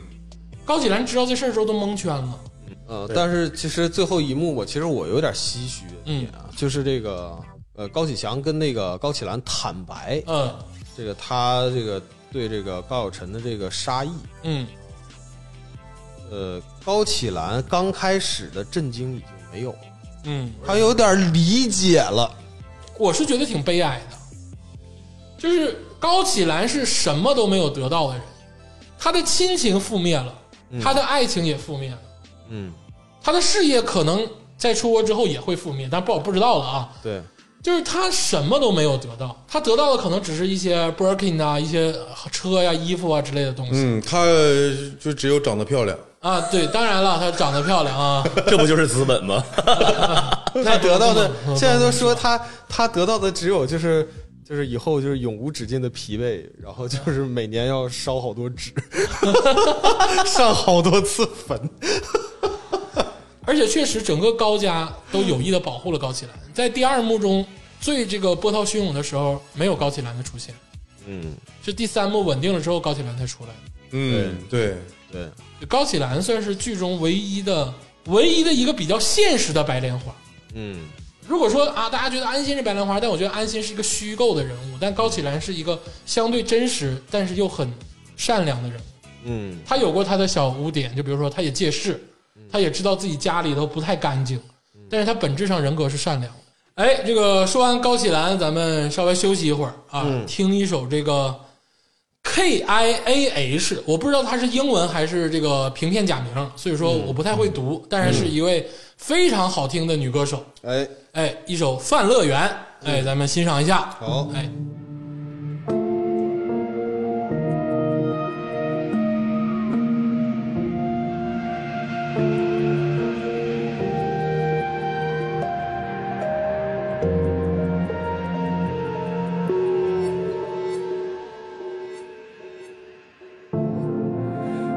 安睡的人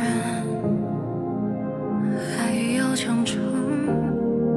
睁开眼用信仰。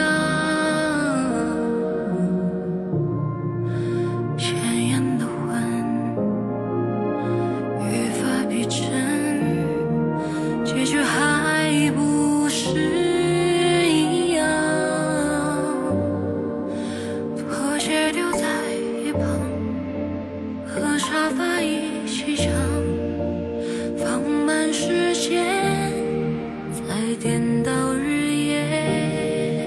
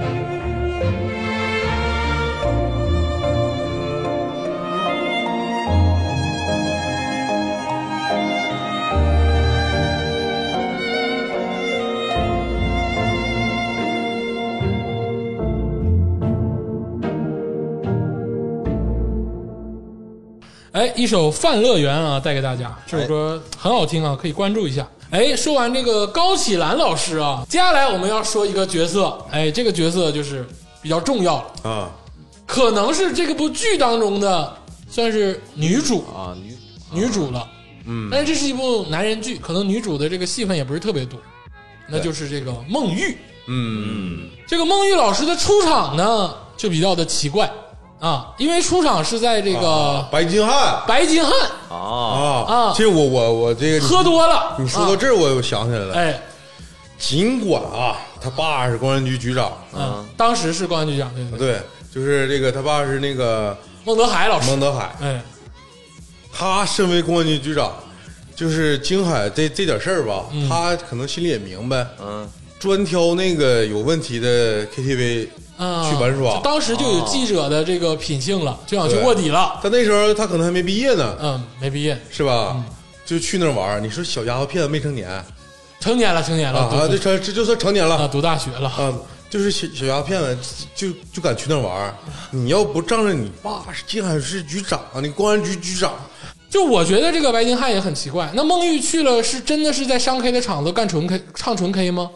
我觉得可能不太可能吧。其实我是觉得有可能，因为你想在那个城市里，可能白金汉是最高档的 KTV，、啊，呃，人家大小姐，人公安局公安局局长大小姐、去最有牌面的 KTV，哎唱歌很正常。我是觉得这个所谓的银窝，它可能会指的是，就是它会有一些更加隐藏的有一些交易吧，就不会把这东西应该放明面上吧，那也太明目张胆了吧？你记不记得安心跟李想到那个徐江办公室了？啊，然后当时说想松快松快，就领来了一大堆 嘛，不是说放松放松放松。放松，这个就是， 然后经理叫一票姑娘过来，就这个举动是行云流水的，他不是那种隐藏式的商 K，哦啊，他肯定是那种去了就得是整一下的那种商 K。所以说孟玉的出场，我就不合第一不合理就在这儿，对，其实你想，假如说我上大，其实我就说我上大学的时候，哎假如说传长春市哪个 KTV，嗯就是不不干净的话，嗯基本我跟我们小伙伴都躲着走。对，不去咱也没那个消费能力啊，对我没那我没那个票子啊，对啊，人也不敢去，不敢招惹他们。对呀万一喝多了，你被人揍了，你被人揍，有时候不是说你惹事儿，是人家惹事儿。对那孟玉不就碰上了吗？是不是是嗯他惹事儿，是别人惹事儿？就看他长得好看嘛。对呀，而且我相信在座的各位或者是听众朋友们，大学期间应该没有这个能力去这种商 K，呃，那时候我们都是那种，呃出就是量贩式的，呃，那个三个小时多少钱？呃即便他是个官二对代那，个也许当时他也没这消费能力，所以这这个个应该对是全剧的一个 bug 点。这个出场就很奇怪，那有可能不是 bug，哎，嗯往深有了有想可能不我是觉得他 bug，是故意的不是故意的，有可能人家就是有点儿啊。啊，有可能不是 bug，但是是不是 bug 不好说，我只是觉得这个出场哎很奇怪，啊对但是他对安心，那我觉得在那个时候、应该还是说青梅竹马，啊对，没错，哎，是这个感情很纯真的，真喜欢。真喜欢，嗯那个时候还是说。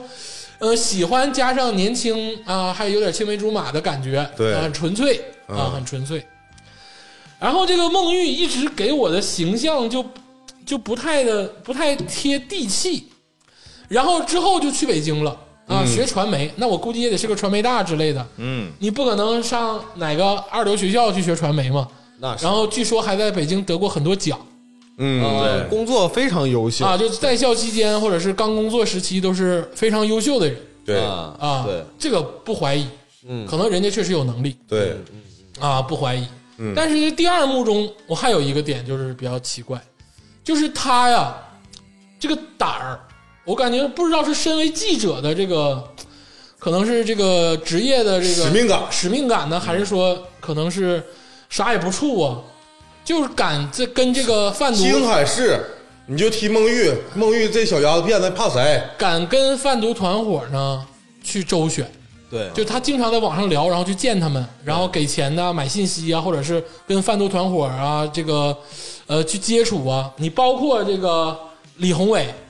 嗯，那李宏伟跟孟玉俩人，我感觉接触挺长时间了，处网友了至。少在 QQ 上得聊了一段时间。对，那就是那个时代，那就处上已经处上网友了。算是说在聊上，我感觉也是孟玉下套的，基本上是聊上点儿了啊。，对对对，就孟玉这个人给我感觉胆子很大，对，然后到第三幕的时候，他就更复杂了，他跟杨建、跟安心的这段关系，嗯就是还是一个老生常谈，嗯就是安心对孟玉，就这段我也是觉得很奇怪的点，就是你那么喜欢孟玉，你为什么在第二幕把孟玉甩了呢？啊，很多人给出的解释是啊，他为了害怕保护嗯为了保护为了孟保玉，护啊。说不通啊，朋友们，我觉得这个桥段其实很狗血，就有点那个偶像剧的他妈那没个错那个感觉了，是有多少有一太点。扯了，有点扯。所以说回那个安心，这个人这么伪光正的一个形象，观众朋友喜不喜欢？我们宁愿看一个哪怕有点瑕疵、有点这个反面的一些素材的这么一个人物，也比看这么一个就完全凌驾于道德制高点的这样一个角色强。但是你说安心这个人物呢，复杂起来也很复杂，就像刚才崔老师分析的。他敢这样，是因为有这个二双输保证啊，安长林跟孟德海，对不对？而且所有人都爱他，两本书啊，哎呀，两本书加上所有人的爱，就是反而达到了一种反讽，对，嗯哎，反而达到了一种反讽。但是就是跟他跟孟玉的这段感情线，我一直觉得第二幕中他把孟玉踹了的这个事儿，让我觉得不可思议。对，就他是啊，看到李想死了，他他觉得啊，我不能让孟玉牵涉其中。人家孟玉第一有孟德海保着，第二人家也是个成年人，第三你也没让他涉及到这其中，你怎么能就给他甩了呢？对，我是觉得吧，你工作归工作，你该处对象就处，喜欢你爱你就就整呗。啊而且是吧？而且安 心安心对于孟玉的这个情感很跳，他在第二幕中让孟玉去化妆成这个贩毒的人，去跟那个呃李宏伟去接触，然后呢，又为了保护孟玉，不跟他处对象，不跟他结婚。那你当初为啥让孟玉呃去那个跟李宏伟接触呢？对，以身涉险啊，而且接触了两次，第二次还被抓了。对，那还是悔过吗？悔过的话，更应该保护他呀，更应该爱他呀。嗯我怎么想都想不通。嗯嗯，其实我是感觉他后来已经不爱了，就是 谁不爱谁就是安安心不爱沐浴了啊对安心。他自打让那个我我是感觉他从那个让孟玉去呃以身试险去进入那个团伙的那个过程中，他有两次嘛，第一次是联系杨建，对让这个孟玉去做一次小的这个贩毒的尝对，试。从这一刻我就觉得他那刻已经不爱孟玉了。假如说我我是安心，我喜欢那个女人，我本来我就要保护她，结果我还让她去涉险，这个这个我在我这逻辑不通。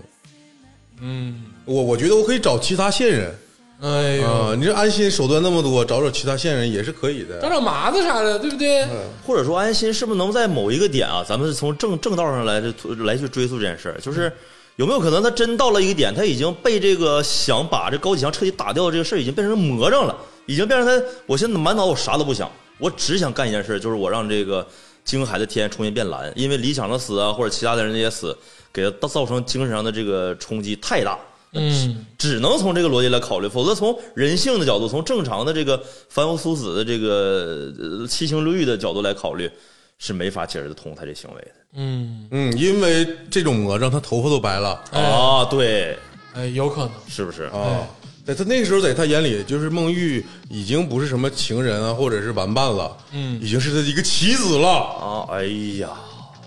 你们这时间线太跳了，一从 从刚开始一下跳到最最最后，我觉得大家还是要不不能忽略这个时间线。哎，对，就是呃，最开始的时候，他那个整李宏伟是不是啊？哎哎呃，那个时候最起码说，我觉得呃肯定还是爱，嗯，肯定还是非常非常但爱。是他会让孟玉去以身试险。对，但是那个时候你想想啊，这个当然这个是个剧啊，嗯有都有些这个不太合理的地方。嗯，但是唯一合理的一点是啥？那那个时候是孟玉是唯一一个真正能把李宏伟约出来的人，哎，对，因为他俩不仅仅是联系，他俩都视频呢。嗯你就说孟玉在他在跟李宏伟在这个这个单线联系的时候，套一些情报的时候，他肯定他明白我我自己是个美女，嗯，是不是啊？可能一起玩劲舞团，啪啪，因为这里头 有，可能很可能。对对对，哎，对，因为这里头有一个什么有一个什么区别，就是他还有另外一个，你记得吧？还嗯有另外一个，他联系过另外一个线人，对，就是那个就是没有像跟李宏伟联系的那么深，当嗯然也是是跟毒品相关，但是他跟李宏伟就相当相相对来说就比较深入李了。宏伟喜欢他嘛？对，李宏伟是跟他约了好多次、嗯，对，啊，完了这次是就是呃，类似于就是说啊，就是顺水推舟，完了嗯，李宏伟去那些老弟也有眼力见儿啊。那个孟玉一来了，大嫂，哎对啊哎，真脏啊！真脏！李宏伟长那么丑，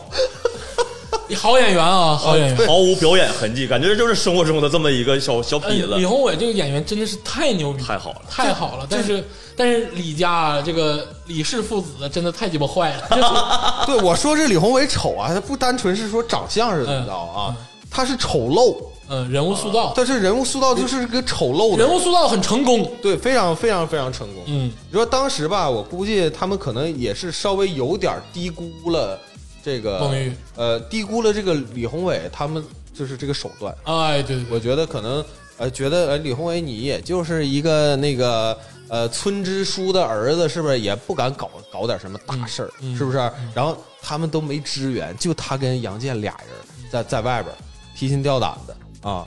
但是该说不说啊，这个孟玉胆子确实也大，而且确实也是胆大心细，真把这事儿第一，最起码第一件事儿，算是办了个八九不离十了，嗯，是不是？还对其实确实还是挺牛逼的啊，挺牛逼，挺牛逼。呃，对，这个很厉害工作能力上有验证啊，嗯有验证，对，很强。但是就像我刚才说的，就是安心跟孟玉的这个情侣的身份让我很质疑，哎，我依然很质疑。嗯，而且其实我有一点有点想不通啊，嗯，这个他俩中间不是有有好多年没联系吗？哎，嗯就是孟玉他突然间回来是因为从北京回来呃嘛，从北京回来，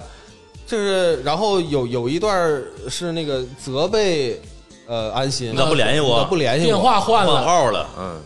你他妈电话换了你不电话号换了你不告人家他爹你基本上一周得见好几回，你不知道问问？啊？那你说这个他是有多作？他 多作，就是安心，你不会问别人啊？单细胞生物人家要这个追求的感觉嘛。这个孟玉有孟玉，我觉得是有点小女生是吧？是要追求的感觉的，啊，就看你主不主动，哎，对不对？当然他对于安心已经很主动了。啊，就他对于安心已经是对别人来讲，他可能都不搭理那种。其实女生矜持一点也对啊，嗯，我觉得也好。那我不知道啊， 那我不知道。嗯然后紧接着就是，当然大家都知道，最后这个孟玉是跟杨健走在一起的，但是这个也早有铺垫、嗯对啊，因为在这个第二幕剧中呢，就是杨健第一眼瞅着安心啊就爱上了安心，这个大家能看得出爱爱来。上安心啊不是也也没毛病，也爱上了安人心人都爱安心。 啊，人人都爱安心。但是这个杨健第一眼瞅着孟玉就喜欢上孟玉了。啊，对，啊对对对，然后要还电话嗯对还管这个安心要那个孟玉的电话，当然最后给的是孟德海的电话你。是曹孟德吗？但就是因为安心给了杨健孟德海的电话，才导致孟德海提拔杨健去做的供电局局长。哎，这是这这这事儿有 有联系吗？就是自此，然后杨健就有了孟德海 的联系方式。哎，这因为因为我跟你说，这全是鄂总推断啊，哦但是但你别是说这事儿还能逻辑自洽，我这是各种推断啊，但是我给大家捋一捋，因为直接第二幕到第三幕是孟玉就跟杨健在一起就生孩子了，也没有表孟玉跟杨健怎么处的对象，只是在前期表表过杨健喜欢孟玉，嗯，而且那种喜欢是很隐晦的。我给大家分析一下啊，因为刚我刚才说了，从第二幕到第三幕就直接是孟玉跟杨健结婚生子，但是呢，其中很多过程中都没表，嗯我的推测是什么呢？孟玉喜欢安心，但我一直觉得孟玉对于杨健就那么回事儿，嗯，就是那么回事儿。嗯但是呢，为什么杨健最后成了老孟家的女婿？嗯因为前期杨健跟孟德海取得了联系，我相信在那一次曹孟德电话之后，他们仍然会继续联系。孟德海也会查这个电话，说这逼是谁呀、哎，一查 啊，禁毒什么队队长杨健，嗯哎，观察了，观察完之后觉得能用，嗯，所以说他跟杨健一来二去，孟德海跟杨健一来二去，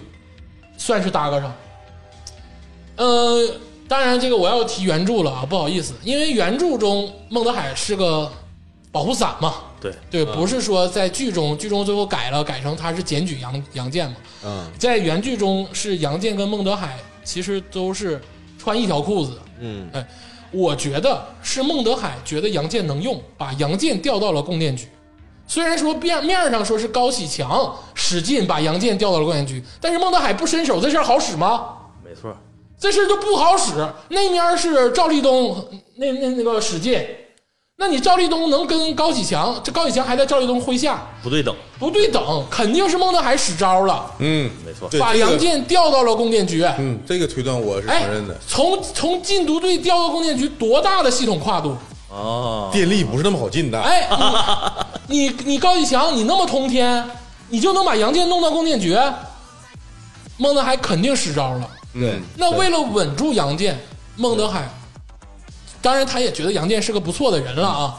把孟玉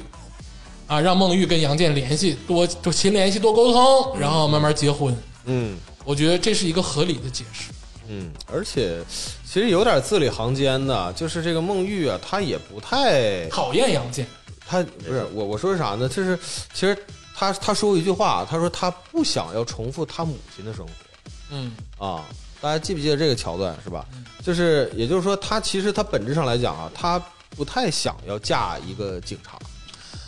这有个啊这种感觉，这个就是我要说的孟玉的第三点的复杂性。嗯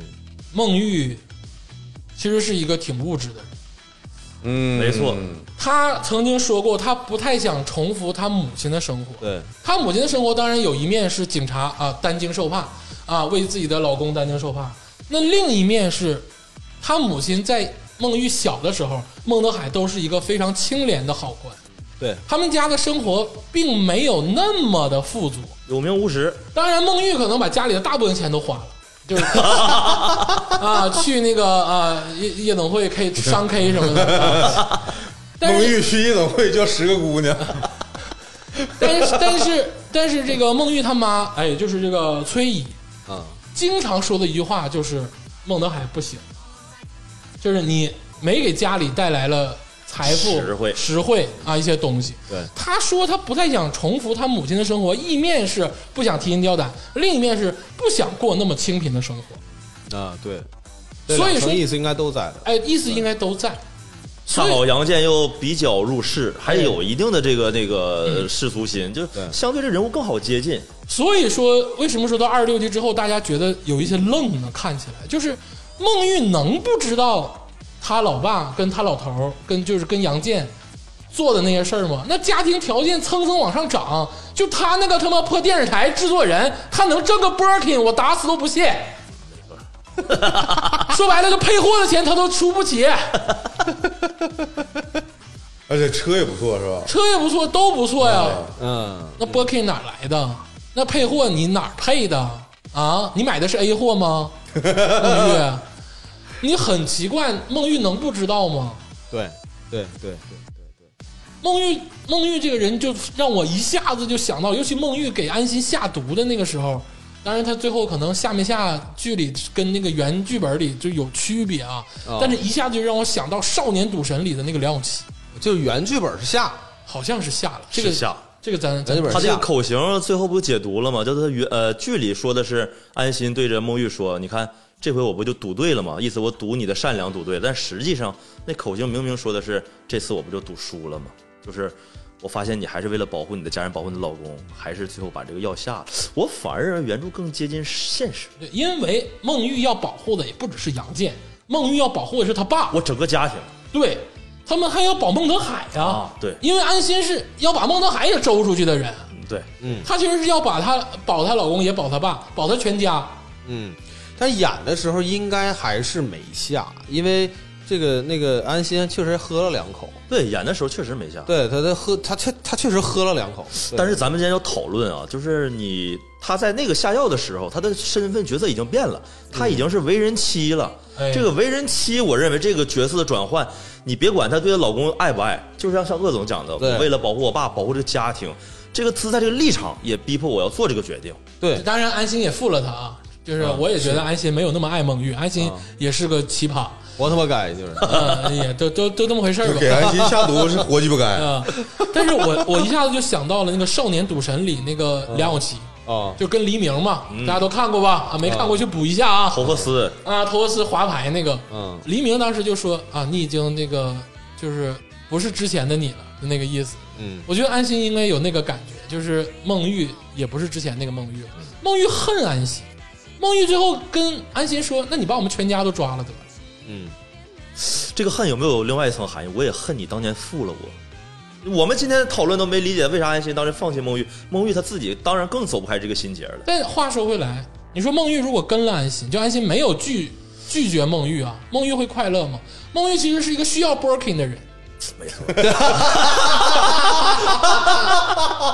我是觉得他需要，对你从他第一次去那个白金汉这个做派，就能推论出他是一个相对物质的人。对他，他他对物质生活是有要求的。他也寻求一点生活上的小刺激。哎，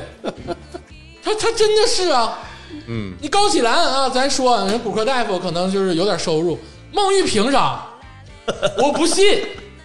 我不信电视台挣那么多钱。对，而且你啊有头有脸的，就是金海市有头有脸，他不可能买 A 货。啊，那那也不好，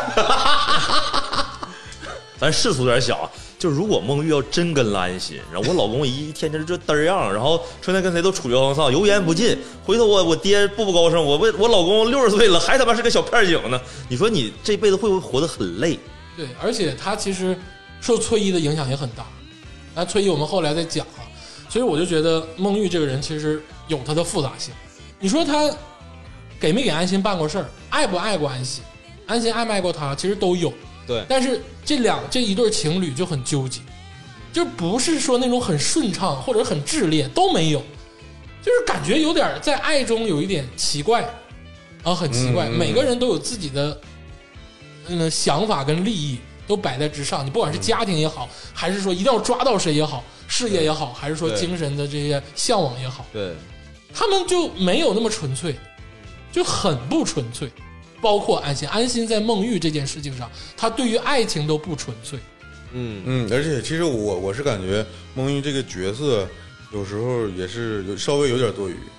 他不是人物推动情节，嗯他是情节推动这个角色。嗯嗯，你比如说第就是第二幕，他第一次亮相的时候是什么呢？是这个呃莽村儿出事儿了，然后说有个报道在网上有个报道，嗯，然后是李宏伟在网上评论附了一张安心和大嫂的那个照片儿，对，然后查这个不这个新闻是谁写的，一查孟玉是孟玉。嗯其实他这个时候，你想想是按情节看，是这个情节把这个人物带出来了，嗯但其实他对这个整个这个情节，他他本身是没有推动的。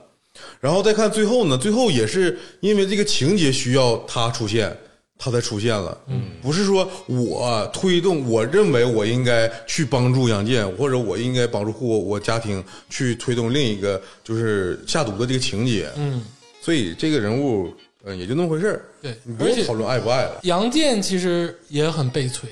嗯嗯，杨建最后判刑判了十五年，罚二百万。杨建贪污不止二百万，因为在剧中就有一个呃问题，当时孟玉问他啊，你们到底弄了多少钱？是百万级、千万级、亿级？他最开始说的是百万级，那个杨建都没没没被勒的。没勒他，就不只是百万级。但是话话说回来，我我也质疑孟玉啊，这孟玉你不可能不知道。但是杨对健，杨健本身在这里的暗线就表示，杨健其实是一个小咖了，嗯是一个算是一个工具吧，半工具，要不然不能只判十五年，而且只罚了二百万。然后另外就是这个，他当时在问这个事儿的时候啊，就是说你是贪几百万、几千万还嗯是几个亿？然后杨建说了一句：“我不都是为了你吗 哎，？”这他妈太奇葩了！我为了你，完了我贪完了以后，我还不给你花，我还不让你，我我还不让你知道我贪多少钱，我花不了呀，那花那么点儿钱，就我就说那一个包可能几十万，嗯是不是？那你还想咋花？你不能让孟玉再找十个老头吧？不， 是？那跟他贪的那个数比，不是，这个是这样，然后钱他他这个钱到底哪儿去了？钱到了一定层级，你花不了。对，对呀、他对那你说他已经穿的、吃的、用的都已经是顶级顶级高奢了，呃，对这块儿都没有问题，嗯这块儿都没有问题。所以说，这个杨建其实就是鸡巴虚伪。嗯他说我为了你这个事儿，其实我觉得就是很虚伪。他在孟家肯定是相对也要那个弯腰低头的，也会比较隐忍。对，对，就这么想啊，就是说到杨建了。其实我他第一次他出场的时候，我就没瞧上他，因为当时吧、嗯是那个梗了吧唧的交警，呃呃，当时是啊安、对 对对，不不不是，这是我说第二幕，啊、就是变那个禁禁毒那块儿了，对禁毒那块儿，当时杨健听着安心说啊，我的现任是孟孟德海的嗯女儿，当时他那个演员那表情就变了，嗯，说我操，这么大的事儿你他妈才说，然后就开始那个开始各种操作了。之后他一直围绕着这个孟玉在开展开这个案情，啊，那你的意思就是，如果我们腹黑一点的想的话，其实杨健也是因为知道了孟玉他爸是孟德海，所以才攻攻孟玉。对，当然了，这肯定有这方面的原因在。要不你一辈子你是个交警，就对，禁毒，禁啊毒，啊，对，这这嗯，禁毒，搁那块儿多难呐！这个才是杨健的知行合一。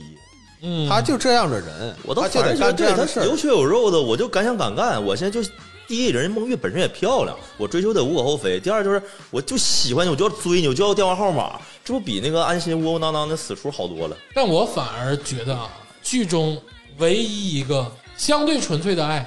是杨健爱孟玉，孟玉不爱杨健啊。相对纯粹的爱是杨健爱孟玉，嗯，因为杨健对于孟玉，我老觉得其实是有有真爱在。他帮孟德海挣钱也好啊，还是说，呃，这个跟这个高以翔合作也好啊，但是杨健没有负过孟玉。对，嗯，嗯没错，还天天回家辅导孩子作业。做饭、做菜、包饺子，对，而真的且真是看不出来。而且啊杨健其实心里头也有个大疙瘩，就是孟玉其实哪怕跟杨健结了婚之后，他心里还有安心。对，就这帮杨健也心里也很明白。对这帮人吧，我就是有点摸不透了，你知道 啊吗？哎，倒倒倒插门儿肯定是有点故事的。上门女上班女倒插门儿你就得受这个。哎，就着，对而且最后那段挺感人的，就是那个呃徐忠那个劝那个杨健投降那段，啊，嗯就那段缉毒警啪全出来了。对，因为其实大家都知道，那个缉毒这一块儿，就是我们这个警察的这个死亡率其实真的很高，对，因为那个是真情实弹，高危高危。高很高危啊。而且那个时候我记得是马涛他那小老弟儿先出来的，嗯，对，马涛看起来挺狠的，结果马涛先出来 了，啊，先感动了马，涛他被感动了。他还搁那块儿做了一下思想斗争，所以他才是小老弟儿嘛，沉不住气呀、这玩太意儿。逗了，那个地方太逗了，我 去！当时我寻思马涛，你真他妈行，你这个人简直马了涛前面看的老狠了，又说什么啊给安心下药，又拿枪，呃啊！ 对，然后结果马涛先出来了，好像说我受不了了，我 我不行 了。他在那个缉毒队原来是那个谁杨健的手下，是不是？对，嗯，对，啊，基本上供电都是以前那个他挖缉出毒来队的对那条线手儿的下啊，嫡系。对，都是嫡系，要不然也都卖过命嘛，一起对出生入死过嘛。这边是电力局，那边是供电公司，一个负责施工的，一个负责批项目的嘛，这不对里应外合嘛。而且杨健很可惜，他确实立过功，嗯，他禁毒那块儿是真真正这个冲杀过的人，对对对，但我相信最后判的轻也是考虑到这一点。对，因为剧里面已经透了，呃，这里头其实有一个情节吧，就是呃，也不能说是有疑点吧，我觉得其实还是呃值得说一说的，就是这个杨健那天晚上在这个他不是被那个安心拍了拍胸脯嘛，嗯然后回家以后照镜子，他穿那个黑短袖啊，上面是带这个警徽的啊。其实当时其实我有点儿困惑，因为这个他已经离开这个警察队伍啊，嗯离开很多缉毒年队伍了已经很多年了。对，他这件衣服啊，就是一直穿这么多年 吧。这是他的荣耀，不是他管单位要的你单位今天发了，不不，那绝对不是随便能给的那个那个东西啊，就是那这玩意个儿是正版的。这个这个其实就是想表达啥呢？想表达对杨健怀念过去的自己。对，所以我我说这块儿是引人深思的点是在哪儿嗯呢？就是他一方面非常怀念他以前的峥嵘岁月，嗯，但是这里头会不会有一丝情感是？能不能有一种可能啊，就是他当时他离开警察队伍去供电局工作，嗯，并不是完全自愿，对呀、孟德海整的嘛。对，对，但是当时是没演出来没演嘛嘛，对不对嗯？那我觉得这块儿很有可能是，就是安被硬安排过去，因为我说为什么说杨健算是真心喜欢孟玉呢？我做一个假设啊，就可能到、到后期孟德海就说了，你去供电局帮我挣钱，我女儿跟你结婚，很有可能是。对不对？嗯，而且啊，就是这两个家庭啊，可以说家庭环境是属于啊那天差对地别，一个上一个下，啊，因为最后也嗯表了，就是这个杨健的家里大概就是那么一个状态，是不是？对，呃，完全跟孟德海这块儿是没有办法比。没有呃，咱不说是有没有钱，地社位会等级都没法比，社会等级差的太大了对，这也就是说他在这个家庭几乎没有什么话语权，没有什么话语权而且他每天也其实有点卑微啊，天天做饭，嗯，然后做家务，是不是？其实多少有点卑微。而且你想想他多憋屈，憋他看着安心都不敢大声说话。嗯，按理说啊，这是我曾经我深爱的人的那个男朋友，我肯定不给他好脸儿，嗯，但是他给安心好脸儿啊，为什么呢？是因为安心跟孟德海的关系在啊，他不敢得罪安心，嗯，他得处处考虑。所以吧，就是这块儿我就是个人有一点思考，嗯就是各位男性朋友啊，就是但凡你想你有机会倒插门儿，倒插门儿，嗯一定要想好代价，忍气吞声啊，钱是拿着了，生活也不错，嗯，但是有些这个实际中生活面面对的这问题要考虑好。该低头低头，该弯腰得弯腰。对，你连你媳妇儿的前男友你都得卑躬下四啊，嗯而且你得有高启强那个恶才行。哦，高启强在本质上也是一种倒插门，哎，嗯但是人家干死了孟德海，就干死了太叔。对，那你觉得杨健？但是这又足以证明高启强没有那么爱那个陈 淑婷，因为是杨健太爱孟玉了，嗯所以说他没有办法得罪孟德海。那如果说高启强真的爱陈淑婷的话，他也不他会就应该给天天做家务对对，就应该给太叔啥的，就是嗯帮太叔挣钱啥的。但高启强没有啊。对，这是太叔说的啊嗯，，他说也没帮我挣着钱 啊，对，啊所以程程才出来了。哎，那当然，这个杨健是这个倒插门很心酸、很窝囊，我个人觉得啊，有点窝囊的代表。嗯，那么这个在女性角斗当中，其实也有一个让大家很心酸的人，哎，哎，就是接刚下才来提到的，我们要说的这个程程，嗯程程，嗯，哎呀，可惜了了，他是真窝囊。他很很憋屈，这怎么怎么定义呢？我个人感觉啊，哎，我对程程的定义就是一个理想主义的失败者，一个理想主义的坍塌，坍塌呢倒说不上，我觉得 他绝对坍塌了。就是嗯为什么？我插一句，为什么坍塌了？他是这个剧里唯一一个被李宏伟糟蹋过的人，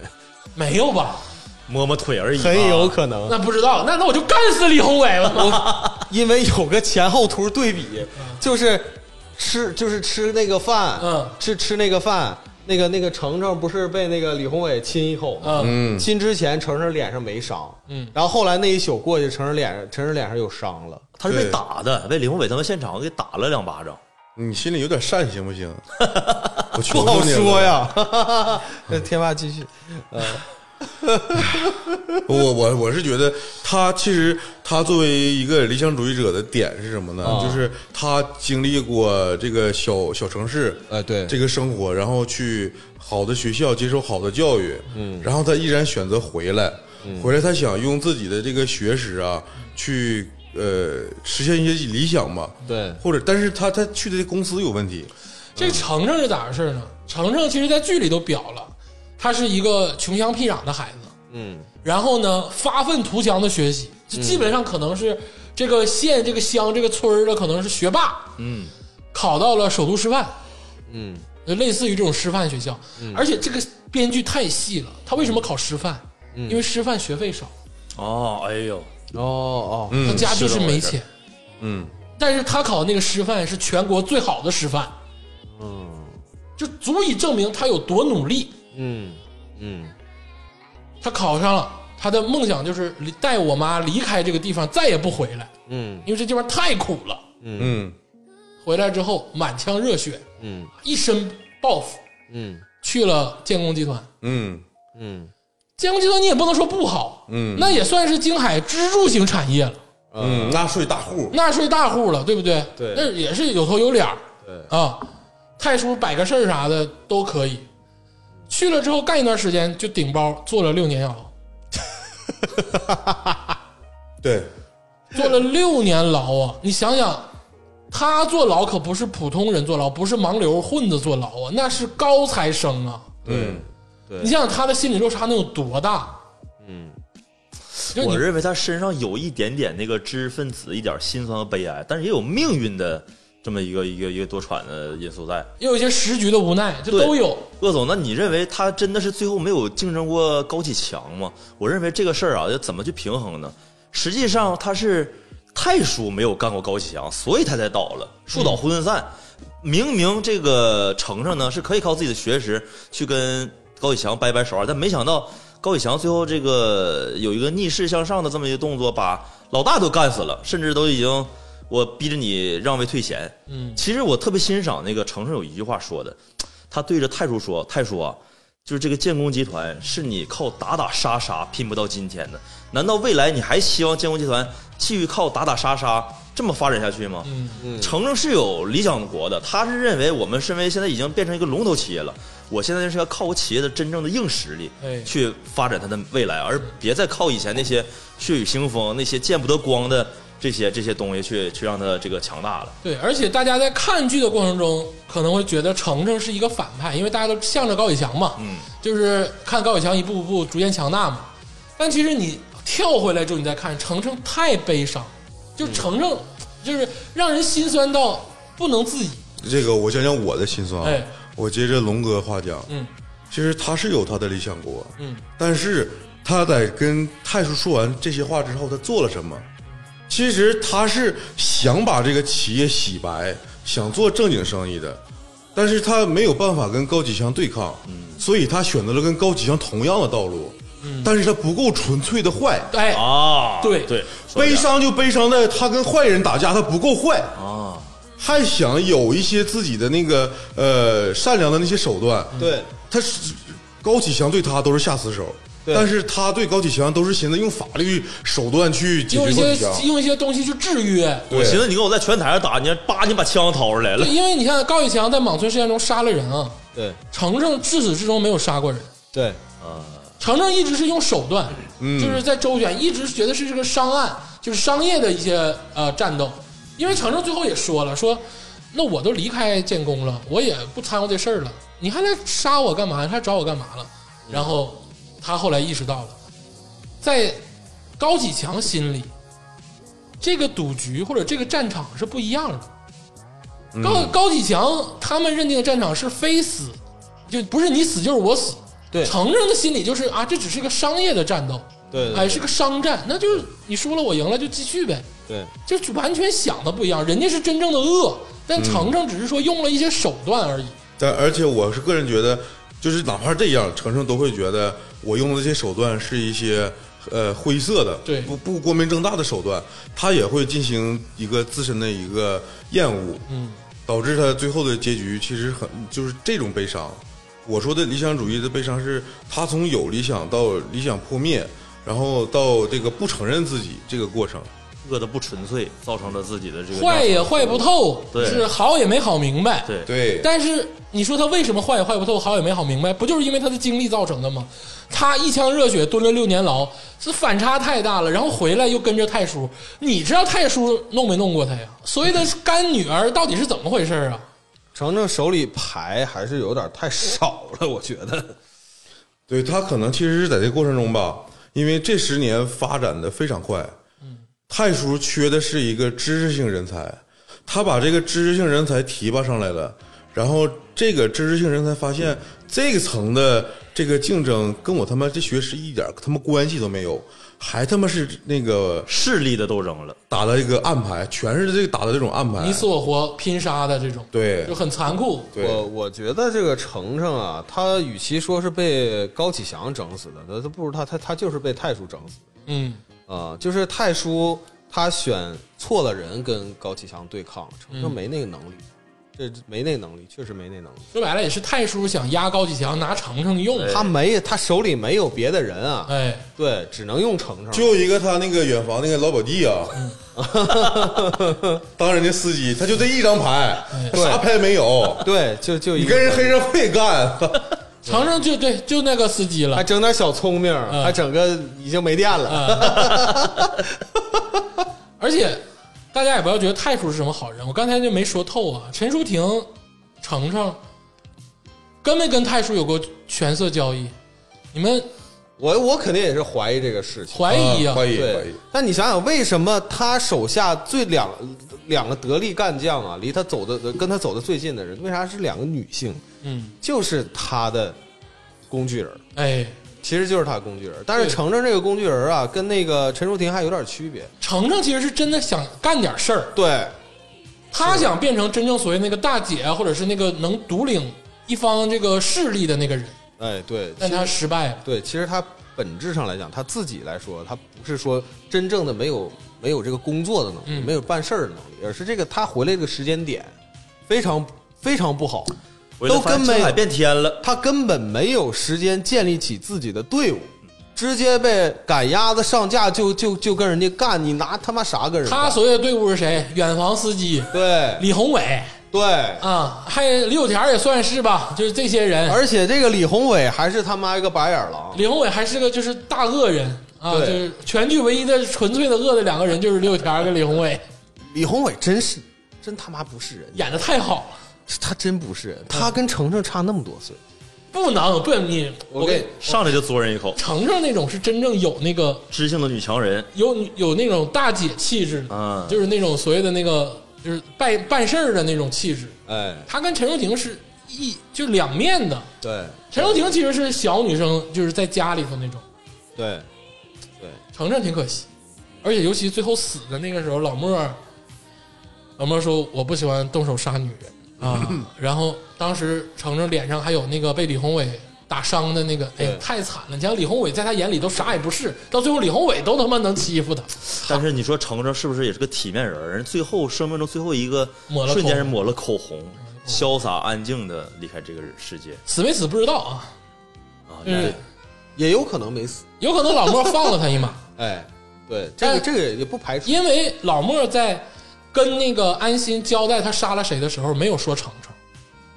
嗯，啊，哎，对对对对对对对哦对对他连后续都说了，哎，还有俩人是我杀的，但他至始至终没有说我我杀了程，哎，鄂总你这个太说得细了太太太，对对对对对。可能就放了一马。真的就是没死，啊，应该那这就是是应该我就是没杀其，实我我个人如果鄂总说这个细节成立的话，那么就是整个编剧对人世的这个呃无常啊，有一点点善意就。有点善意啊，啊就像是那个《中国奇谭》里，就是最后那个妖精第一集那个死没死似的。嗯，那我觉得程程如果说没死的话，还是有一点善意的。嗯，因为那个时候老莫已手里已经不差多一条人命了，对，对。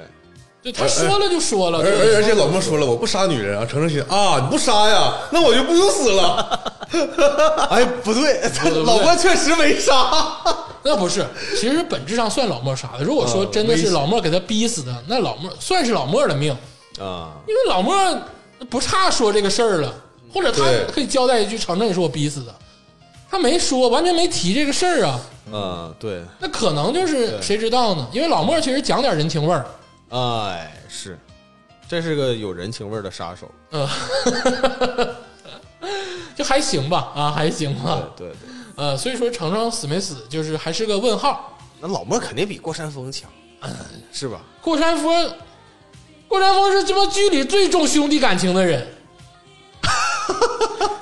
兄弟死了，他都得把这些人给做了。兄弟死了，哦呃，老板那又是老板又是兄弟啊。景天死了之后，过山峰是不是复仇？嗯，对，郭山峰，我跟你说，这很讲兄弟情义。不纯对为了利益啊，对，因为我其实我觉得这里面这个郭仁峰这个人物特别不合理。呃，假如说蒋天发话了，说我有一张牌，只要我死了，你必须死。这张牌他说出来了，那么这个人肯定是郭山峰。但是从头到尾，郭山峰一直是个暗牌，他不是一个放到台面上的一张牌打的。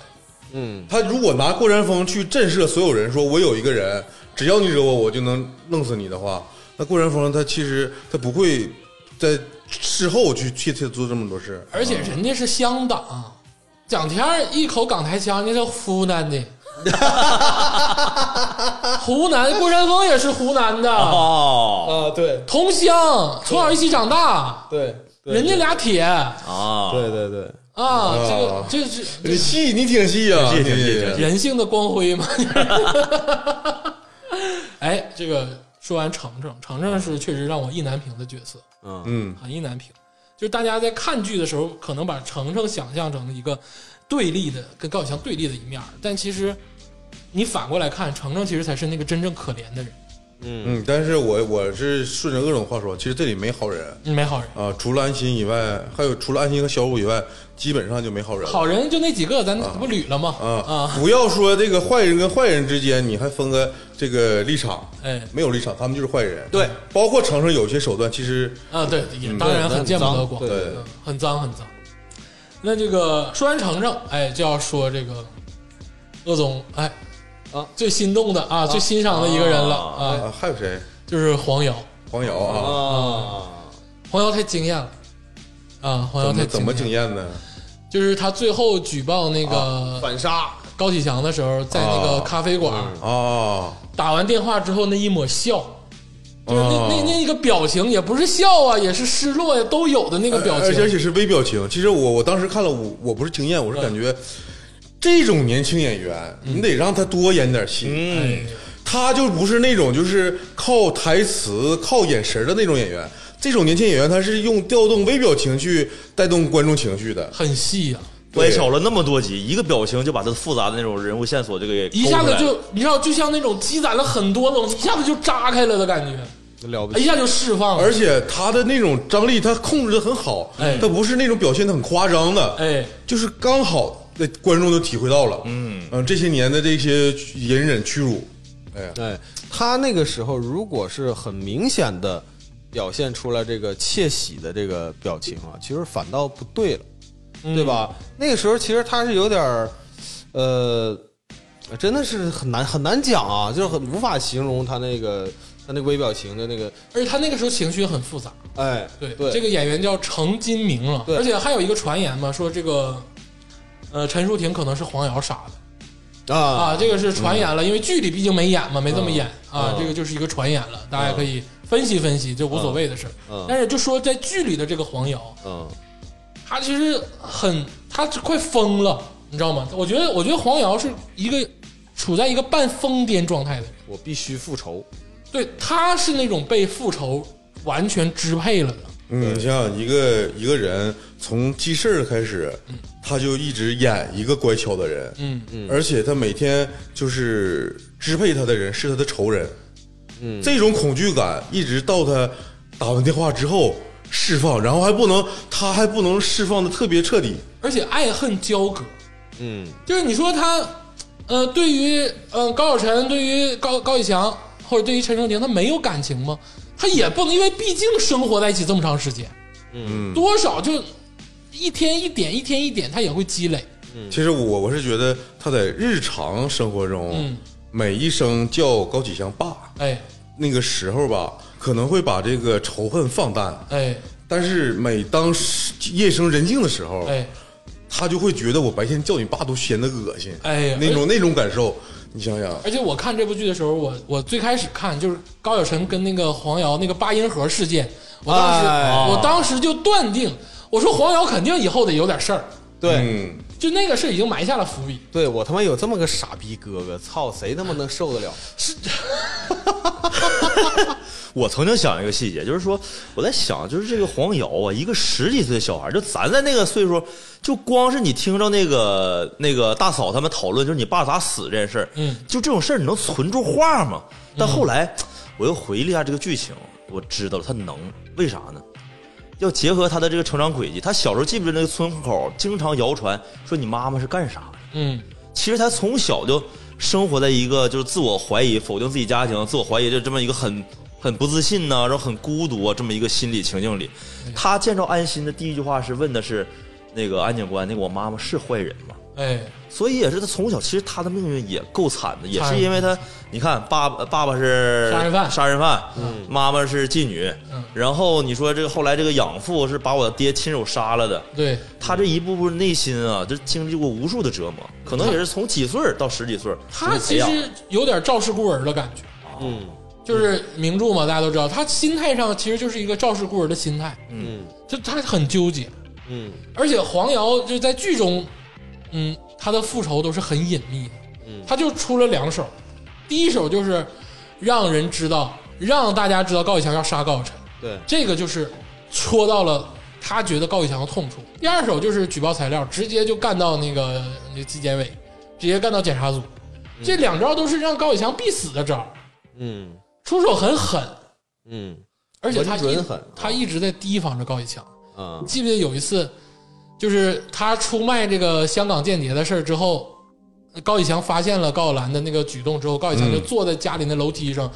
那个黄瑶刚推门进来的时候，高以翔那个脸一下子就不像是对自己女儿的脸了，嗯，就问他：“你跟高启兰说啥了嗯？”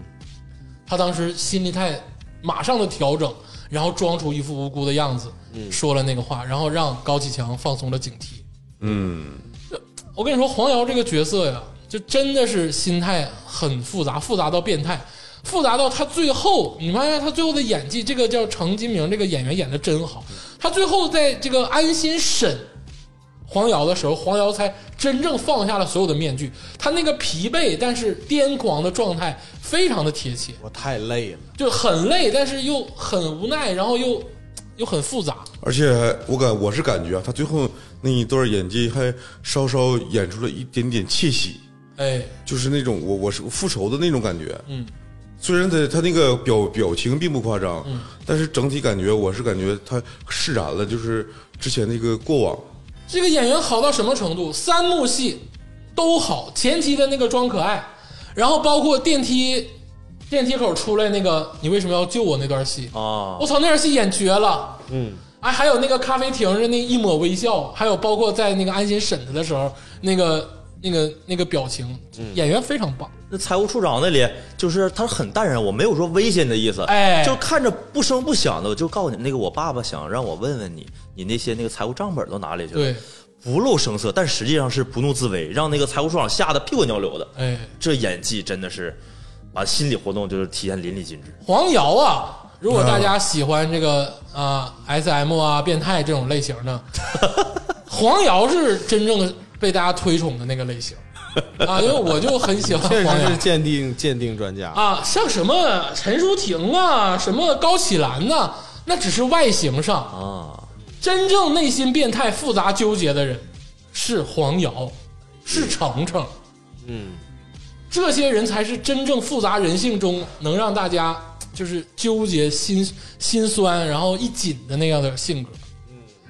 他们才代表了这部剧的核心。对对对对对，没错，这个我我我是录这期节目之前，我是非常避免想讨论这部剧核心。其实有有时候吧，咱们不不不不说他想表达的这个主题啊，但是其实这些小人物都是因为世事无常，或者是命命运，或者是怎样啊，嗯表现出来他们作为小人物的那种可怜吧，嗯，就是啊。可怜。但是我是觉得刚才鄂总说那句话非常对，其实他们才是这个剧的核心。嗯，就是哪怕你有时候你共情高启强，嗯是因为高启强最开始那段经历和咱们有有某某个时刻的经历似乎是相同的。对，这都下里巴人嘛。对，对这种共情导致大大家代入了。那其实大家应该关注的是像程程啊，或者是黄瑶，哎这种角色。对，这种人才是，还有还有包括男性角色谭思妍呐、鹿晗呐，这些就一下子就消失了的人，其实他们才是这部剧的核心。他们怎么消失的？他们怎么失败的？他们怎么一步步走向癫狂，或者怎么一步步就人命都没了？这个才是这个剧你真正要观察的地方，让这剧更丰满、更立体了，嗯对更有深度了。就有这些人才是。嗯，那你想想黄瑶多可怜，黄瑶是真正的没有办法，一点儿办法都没有，一点儿招儿都没有。高启强说干他就干他，他在那个楼梯口，但凡黄瑶说错一句话，高启强当时就得干死他。对嗯，对，稍微眼神儿不对了，不对了啊，或者是感觉他说错话了，或者是高启强一点点怀疑黄瑶，高启强就得整死他。哎，黄瑶是真的是一个完全意义上一个无依无靠的人，对呀、对就是真的孤军奋战的人。寄人篱下，他这才是真真正的孤军奋战。其实他要比安心更为更为英勇，对，嗯，这里头其实最我觉得最英勇的其实就是黄瑶，那他后期也心理变态了。嗯，但这个他要要不是因为有这口气儿撑着啊，嗯这人都得自杀。哎呀，我跟你说，真的，这个对他的精神内耗伤害太大了。对，他本身也有纠结，尤其最后高以翔还整了一出这个救他的这个情景。对，因为我跟你分析，为啥高以翔到最后救黄瑶，或者是想救黄瑶，啊因为高以翔发现他身边已经没有人了，嗯，汤龙、汤虎没了，陈淑婷没了，高晓晨没了，高启兰也没了，没有人了，他只能抓住黄瑶，被迫无奈之举。如果他有选择，黄瑶排在最后当时高启强也知道黄瑶手里面有个硬盘，啊有个账本儿啊，他其我我我是感觉，如哎，果对说、对，他跟高晓翔打电话说说账本的事儿，说账本的事儿了，对高启强他当时在天台，他其实最想问的问题是账本在哪儿啊呢？对他他没有做最后决定，我跳或不跳，对，他只想找一个气口，说你账本怎么样，或者是那时候我最担心的是他他俩谁也别跳，让账本留下来。你要跳下来，没准那个硬盘呢，那个那个年代摔坏了摔坏了。 对，我当时担心的是那个硬盘千万别摔坏了哇！哎呀，这样这个我们说完黄瑶了，哎，这个剧中的这个几个主要的女性角色，嗯，哎，基本上就盘完。当然还有几个，呃，一面之缘或者不太主要的，我们聊两句啊。呃啊呃，首先就是这个崔姨啊，啊就是这个孟德海的爱人，对，崔姨就是万恶之源嘛。啊，我们哎我们我何们出说的此言 呢？这这个这个这个是我说的啊啊，这个为什么这个剧《万恶之源》是崔姨呢？嗯啊，因为最开始啊，引导安心和高启强相处的时候，哎他俩的这个媒介就是饺子。哎，这个饺子是崔姨包的。如果崔姨当天除夕夜不给安心包的饺子，安心也不会说把我的饺子给你吃，然后那个我拿你饭盒这些事儿就。没有多余那份饺子，这个事儿成不了。对，完啊高启强也不会说仗着我认识安警官之后，在那个旧鱼厂档街鱼档旧旧厂街里面就是狐假虎威，哎不可能产生这些事儿。哎嗯所以这个崔姨，我认为她是万恶之源，就是一碗饺子引起的这个之后，京海二十年的风云动荡。哎呀，那但是呢，从从正规上来说呢，崔姨也是这个诱发孟德海就是最后变坏啊，或者是变成保护伞的一个诱因之一。因为崔姨一直在埋怨，就对是没有给家庭带来了物质上的丰裕啊，啊，或者生活上的一些便利对啊。崔姨最后也很后悔嘛，也生了病嘛。就是这个人，其实当他真正看到了孟德海跟杨电巨贪了之后，他也害怕。嗯，他也蒙圈，两面儿都害怕。这个是崔姨这个角色，还有一位母亲啊，崔姨是一位母亲，还有一位母亲就是杨建的母亲，嗯就出场了一幕，但是嗯印象太深刻，印象太深刻了，太深刻，没几句台词，哎对煮了碗面，这块儿演的非常催泪把那种想挽留，但是又知道自己已经改变不了什么的时候，哎就那种无奈，表演的太深邃了。我突然想到那个另外一个电视剧，嗯那个黑兵就王志文，就作为大毒枭，嗯他在那个就是被那个警察围捕之前啊，给他母嗯亲剧里的母亲也是端了碗消水给洗完脚，哎转身走，和这剧情一样样的，就是妈妈明知道儿子肯定是犯事儿了，哎肯定逃不开这法律制裁，但是我又无奈。呃，但是那个部剧里呢，王志文的母亲是在王志文带上门之后嚎啕大哭，但我反而认为这部剧里的那个杨建的母亲嗯表现的更克制，而且把这感情表现得更立体，哎没有嚎啕大哭。就你别剪，你别剪那段，哎呦，哦哦，哎呀，别讲，哎呀，对对对，哎是这样的，那段一下子就看泪奔了。泪奔了，泪奔了，老太演真好，真好。啊，就是几句对话，然后儿子走了之后，自己默默站在那个地方一动不动，再说一遍，如果咱们要是今天他母亲的话，我明知道儿子最后演了，我是不是应该多看看他？我还收拾捡啥碗啊，刷收拾啥桌子？但他第一时间跑到厨房，我猜啊，可能是当时也觉得自己可能眼泪抑制不住了，对背过背身过儿去去。很复杂，很心情复杂很复杂啊。这两位母亲啊，这两位母亲其实大家也可以看看，戏份很少，但是确实推动了剧情。嗯，哎，最后要说的就是这个我们的小五跳舞，啊，小五，小棉袄啊，嗯，小五，爱情的一种方式嗯，啊，陪伴是最长久的告白。哎，我看过一个网友说的话，就是小五最后为啥和这个安心走到最后了？嗯，网友是这么说的，陋室铭就给了我们答案了。嗯，私事陋室，唯吾德馨。什么呀？这是不是啊我我老老老笑话我我我我这么想啊，其实小五是有眼光的，他喜喜欢最开始喜欢安心呢，可能是因为安心那个啊气质可能跟他匹配上了，哎，啊，都是纯粹的人。嗯，但是后最后这个小五变成大姑娘的时候，小五到最后都有白发了，你会发现他头发中有白发，对这都成熟了，那时候都四十多岁了。我世俗的祝福小五，嗯，我这个角度非常世俗，嗯嗯，因为整部剧演完之后，嗯，金海市下一个你就你那意思，安心能提，对就提上来了，嗯，安心能提。小五这些年的等待是值得的，非常世俗，我我没有你那么哦我我为他我为他开心，你知道吗我为他开心，确实很世俗。咱咱们回忆一下，那小五也是真是默默陪伴、关心着那个安心的一辈子 了。哎，对他们当时那个那个演练的时候，就是安心差点没从那楼上摔着，他马上不顾他俩当时在里边那个剧里的戏份了，也也不管谁是劫匪，谁是被被劫持了那啥了，直接说赶紧救安警官，这啥也不管了。然后回头啪哇一挡，安心一枪崩他身上了。那个小五呢，真是对安心是死心塌地的，纯纯的默默守候。我跟你说，小五能不知道孟玉吗？小五能不知道高启兰吗？嗯，小五都知道，对肯定都知道。对，但是小五就是一直默默的陪伴，但是这个有点男性化，我觉得你凭啥他妈知道了你不找啊？但是小五选择没找，嗯，这也是一种选择嘛，对不对？但是他这种选择就是变成了一种陪伴，甚至咱们想想啊，就是他最后一幕，就是说我学了按摩，有没有可能我就是为了安心学的呢？当然可能啊。是的而且你想想，小五调岗啊，小五最开始可不在宣传科呀，哦啊，他是调回调去的你身份，肯定得调去。小五最开始是在那个张彪手下嘛，哦对对对，人家是主动的，在那块儿可能有更好的一些职位或者是一哦些对，那个升职的空间。他调到闲职了，哦他就是去培养心的。哦，哎呦，哦原来是真这这么样回事而且小五他不是没做努力，他为什么就是跟我接龙哥说啊，嗯，他为什么学推拿按摩？啊高启兰走了，哦，高启，兰以前给安心按摩来着，我的机会来了，他就 他平时背地里他就学这个啊，一旦有机会我就难你。哎呀，这个按摩这个事儿啊，这这王这个这个王秘书也学按摩，啊王秘书按的还不错呢。 呃，对，呃啊，那哎呀技咱多不压 身，聊聊聊 CP 呗啊啊！这里 CP 可多啊！我跟你说，赵立东跟王秘书真是铁打的金不换。我跟你哎说，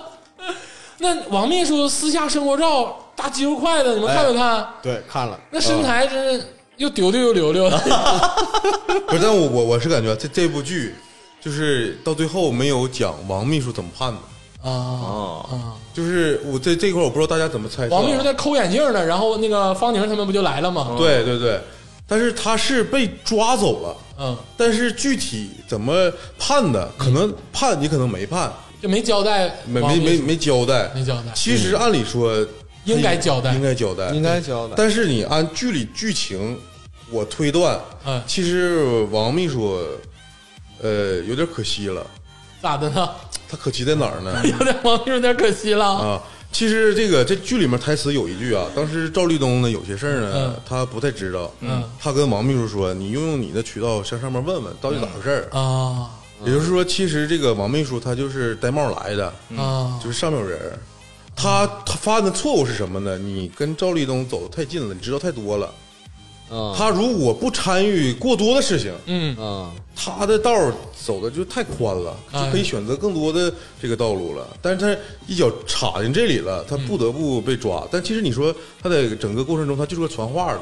嗯，这部剧啊，就除了人物之外，其实对于职业也有一些新的看法。有两个职业以后可以聊一聊，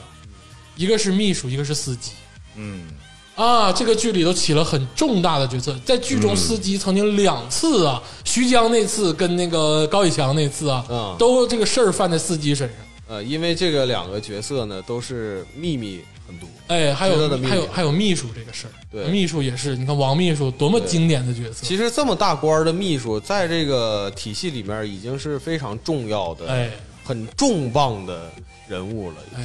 啊，而且赵立东王秘书至始至终没有什么色情交易，我就是很怀疑他俩真的是 CP。哎，鄂总，我突然想到，你是不是落了一个人？ 哎，黄翠翠，哎呦，黄翠翠，我看了一个那个原文的一个解读啊，说黄翠翠死的不是那么简单的，哎说这个徐江啊，他当时经营两门生意，一个是色情场所，就是白金汉，哎另一面呢，他是做那个人体器官交易的。哎呦，说他当时为了抱这个赵立东这条大腿啊，嗯赵立东有个亲戚得尿毒症了，需要换肾，啊，他是找了一个医院的黑医院长黑医，嗯，活体把这嗯个黄翠的两个双肾，就是双肾全部给挖下来了，哦死的非常凄惨。行了啊，这个今天呢也算是盘一盘这个《狂飙》里的这个女性角色，哎，而且我觉得这些女性角色统一的一个符号就是都还挺悲的，对，嗯没有一个人除了喜这我是觉得，呃除了小五啊，除了小五，嗯啊，他这个有收获爱情嘛？这里这整个这部剧里面，你除了安心和小五，嗯，就是都没有好人，或者是他们都没有得到更好的结局吧。嗯，所以不不不论男男男性或者女性，在这部剧里面，其实呃都挺悲的，都是时局所所致嘛。那相当悲了。这个剧还有一个特点呢，它是一个绝户的一个大剧，对，啊，就是你看，你想想啊，这个太叔是膝下无子，老哦绝户啊高启强、高启盛、高启兰这大概率也绝后了，嗯，然后徐江儿子被电死了，唐氏兄弟也没有，没有，李顺呢就一个儿子李青嗯也被也死了，死了绝后了，李有田儿子 李宏伟死了，呃，理想父子也李想父子也死了，嗯对，李山、谭思妍一起死了吗？绝后。